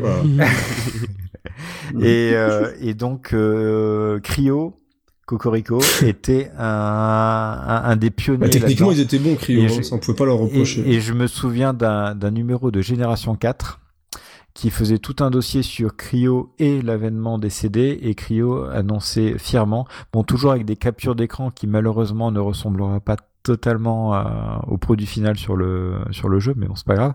Euh, dans le dans le dans le dossier, ils annonçaient euh, Dune CD, euh, Mega Race et Lost Eden. Donc en, en jeu mm. en jeu CD, donc vraiment mm. Cryo à la pointe. Il y avait tout un dossier sur le design du jeu euh, Dune CD, l'interview de Philippe Ulrich sur les musiques et et vraiment déjà que ce jeu est absolument, je crois que c'est un des meilleurs jeux auxquels j'ai joué, ce, ce jeu Dune. Carrément. Je crois qu'on a fait un, un un, un, deux, un, un numéro sur les euh, sur les jeux vidéo sur IT, je crois que je l'ai cité de, dedans. Euh, c'est vraiment un, un, jeu absolument euh, génial. Je, je crois que j'ai joué sur toutes les plateformes possibles, même sur téléphone portable. Ah ouais, t'es chaud quoi.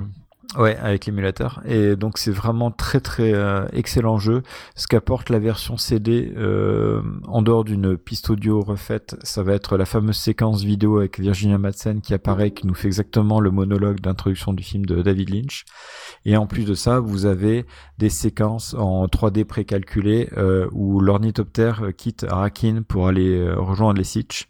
Et, et, là, vous avez directement les dunes qui sont en train de, de voler. Bon, bien sûr, c'est du, euh, c'est de une ligne sur deux, donc c'est pas du, euh, du full motion, mais euh, mais à l'époque, c'était c'était absolument, ouais, c'était absolument génial, quoi. Et puis nous, on était embarqués carrément. Déjà que le jeu était génial, on était complètement embarqués dessus. Et euh, juste un petit euh, un petit point euh, complémentaire à ce à ce jeu, comme la musique avait été refaite et qu'ils ont obtenu une musique de très très bonne qualité, Stéphane Pic et Philippe Ulrich ont fait une édition CD audio de la musique du jeu d'une CD et c'est un c'est vraiment très connu, ça s'appelle Dune Spice Opera Exos. Et dedans, vous avez, euh, bon, vous pouvez écouter euh, sur euh, YouTube les euh, les musiques du euh, les musiques du jeu vidéo, mais c'est ça vaut vraiment le coup. Et, et même moi, enfin, je l'écoute, c'est vraiment vachement bien. Eh ben écoute, si c'est si bien que ça, moi je vous propose de faire une toute petite pause et de s'écouter un petit morceau donc de Dune Space Opera.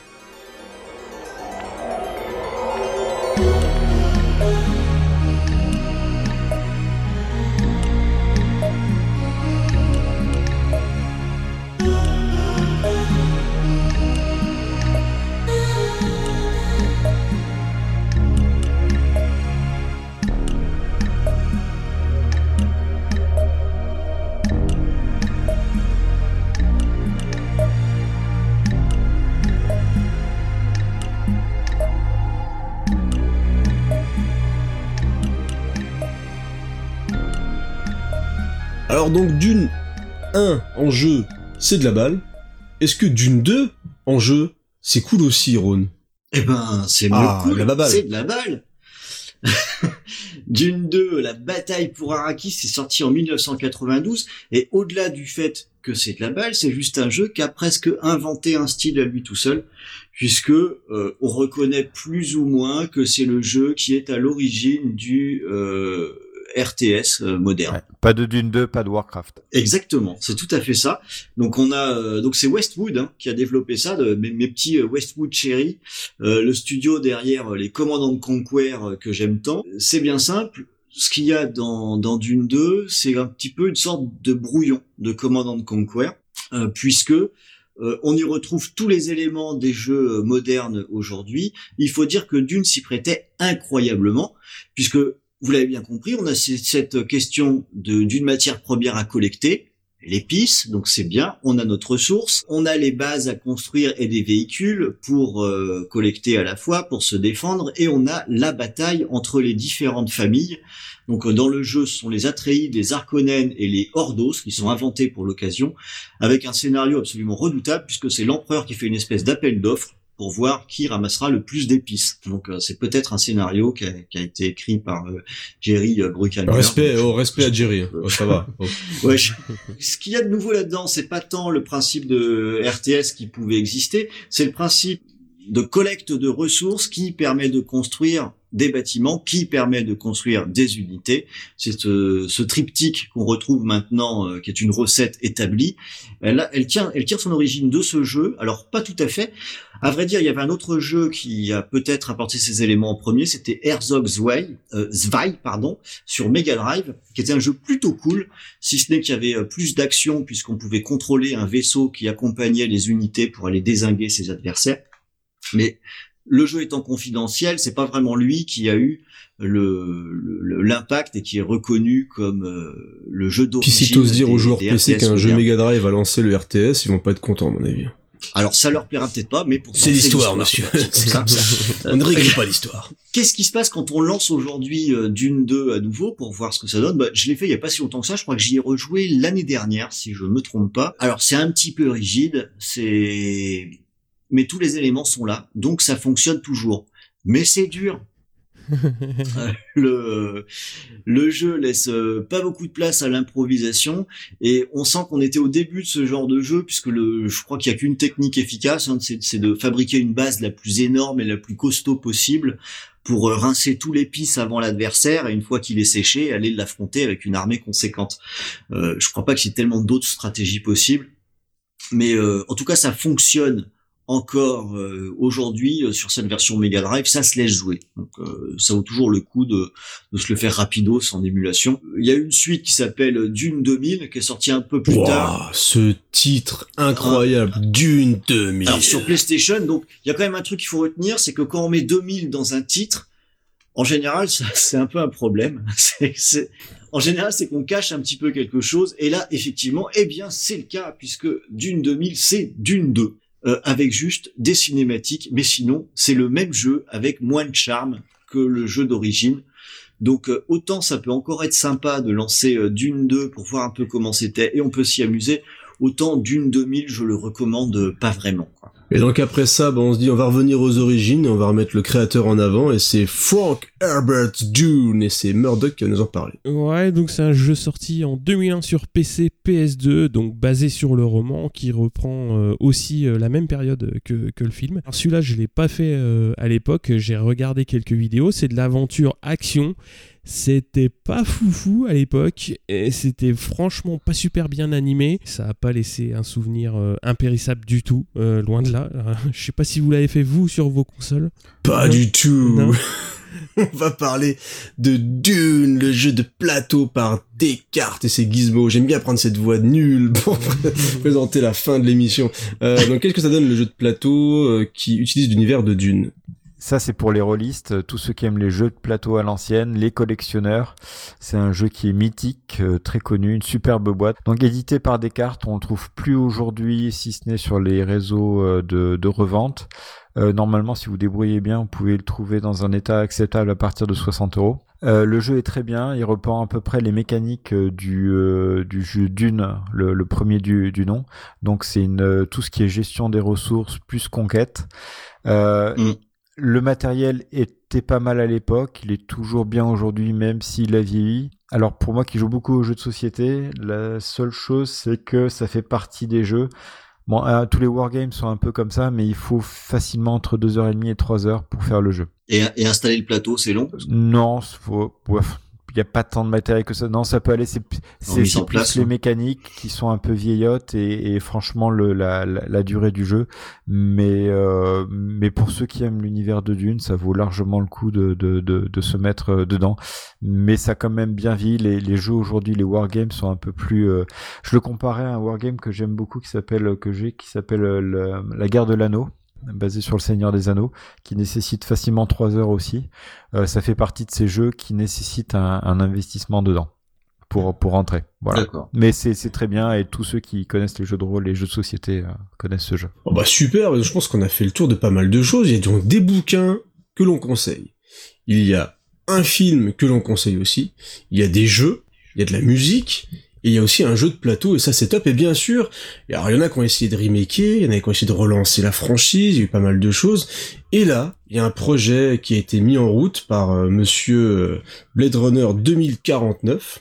C'est donc Denis Villeneuve qui va bientôt lancer d'une le remake. Alors on va en parler un petit peu. Je vais laisser euh, Ron qui voulait absolument parler de Denis Villeneuve parce qu'il adore Denis Villeneuve et je crois que vous aussi vous aimez le travail de Denis Villeneuve si je dis pas de bêtises. Ouais, tout à fait. Voilà, donc je ah, bah, je croyais que j'allais être tout seul, j'ai eu peur. Je me suis je vais me prendre la tête avec non, pas du tout, sur Denis Villeneuve. Ah, je vais vous laisser un petit peu parler de, de ce que vous ah. attendez de ce remake. Est-ce que, voilà, vous attendez quelque chose de plus euh, respectueux, justement, du livre d'origine? Est-ce que euh, vous espérez voir des longues phases lentes et, et chiante, euh, filmé par Denis Villeneuve? Euh, voilà, on va vous, je, vais vous laisser en, en, débattre tranquillement. Mais Ron, voilà, tu voulais en parler, donc je te laisse la parole pour parler de ces remakes. Eh ben ouais, ouais, moi je vais en parler parce que oui, moi j'aime bien Denis Villeneuve et euh, je, alors, sachant que je n'ai pas vu euh, Blade Runner encore, son, mais j'ai vu tous ses autres films et j'aime bien ce réalisateur. Je trouve qu'il y a un vrai caractère, qu'il y a un, il y a une, un vrai point de vue, une vraie mise en scène. Moi, c'est un regard qui, qui m'intéresse beaucoup et surtout une Mhm. très belle esthétique. Tu parles pour te moquer un petit peu Ouais, de, je titille, je fais exprès. Et c'est vrai que c'est vrai que dans Premier Contact, il y a des phases notamment qui sont assez euh, contemplatives, mais je te dirais que dans Sicario, il y a aussi des phases extrêmement aimé du tout nerveuses. Sicario. Euh, bon, Attends, ok. la Sicario, la phase où il y a les voitures Ouais, euh, c'est- arrêtées à la quand droite, même, C'est le seul moment de- tension du film. Moi, je trouve que le personnage principal, enfin la, la gonzesse, elle sert à rien, quoi. C'est une catastrophe. Voilà. Non, mais c'est mon avis. ouais. Je, je, je, je suis pas un fan.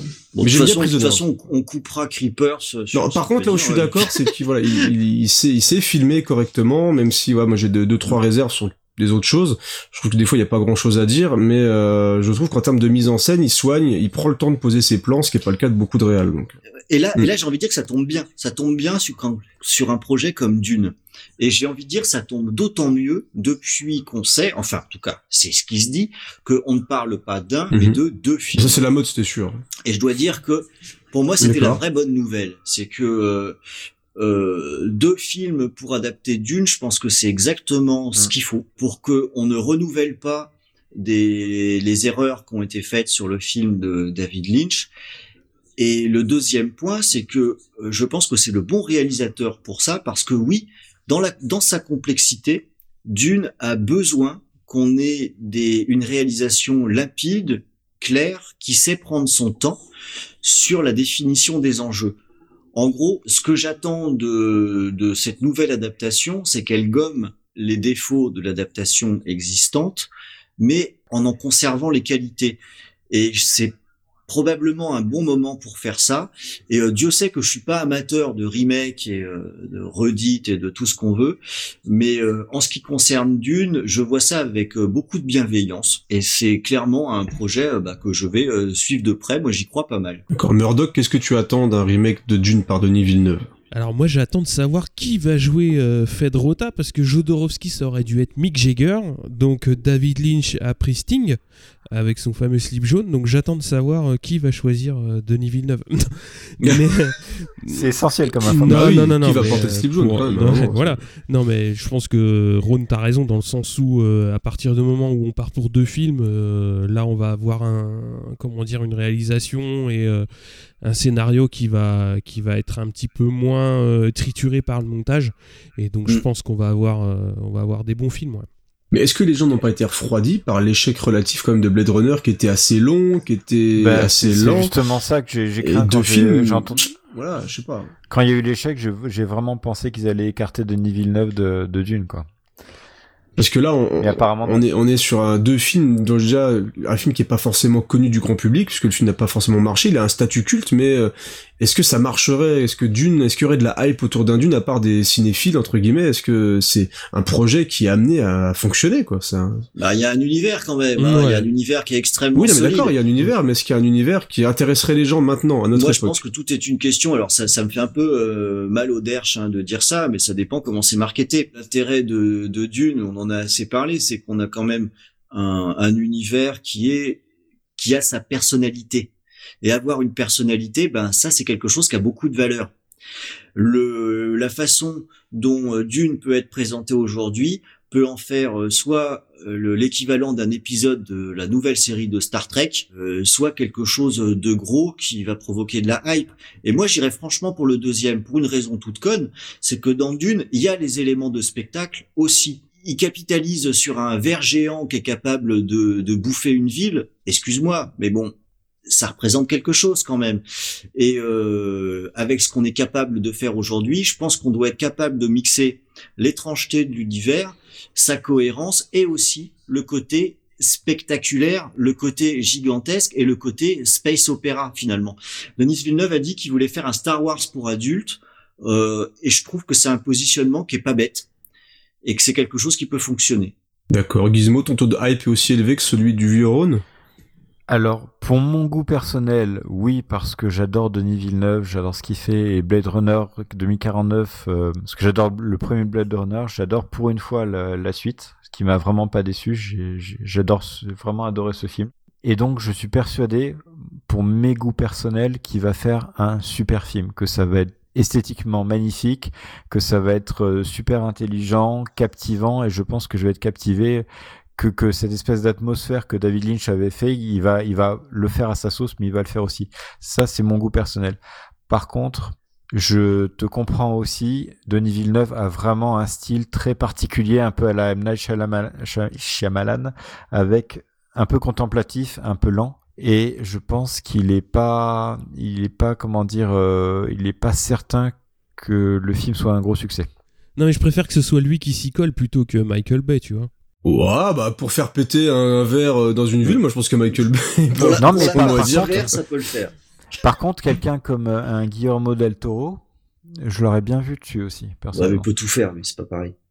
Bah en tout cas, c'est vo- vo- votre avis en tout cas est intéressant. On voit que vous aimez, ça c'est le plus important, je pense, d'une son univers. Donc vous êtes hypé par euh, un projet de remake par Denis Villeneuve. Alors c'est peut-être même pas forcément un remake, mais une réadaptation plutôt, euh, je dirais, de voilà du, du livre de Frank Herbert. Donc ça reste euh, effectivement intéressant.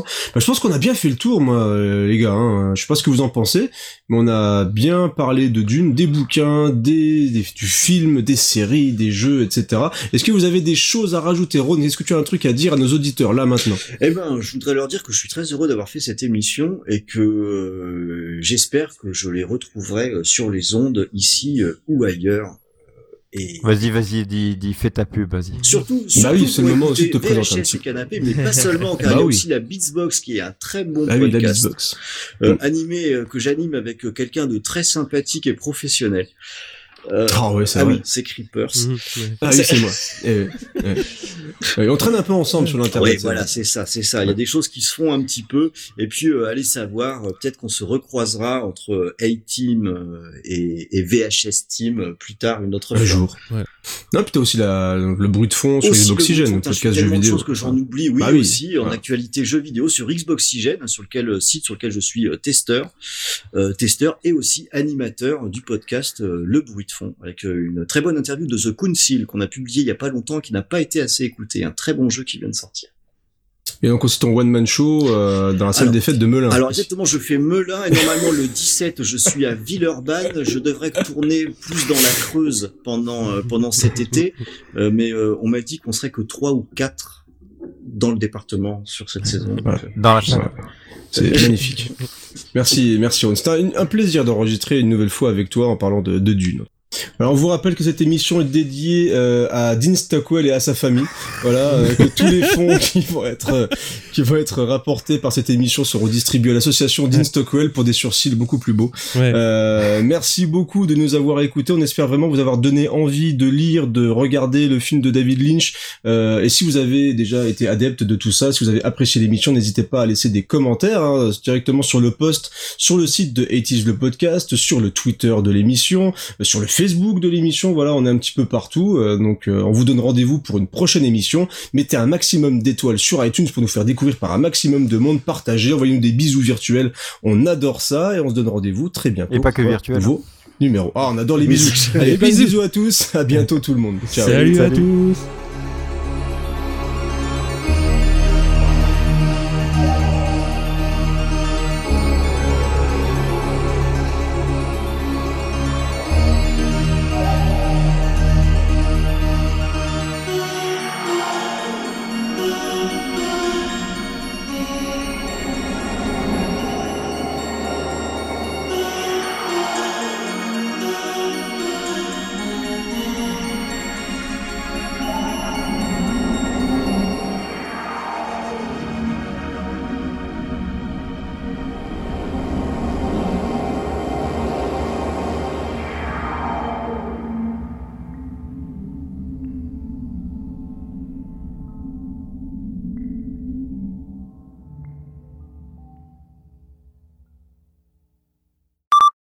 plus, il s'appelle. Paul. Bah, il s'appelle Paul. Paul. Il s'appelle Paul. Euh, une tourtelle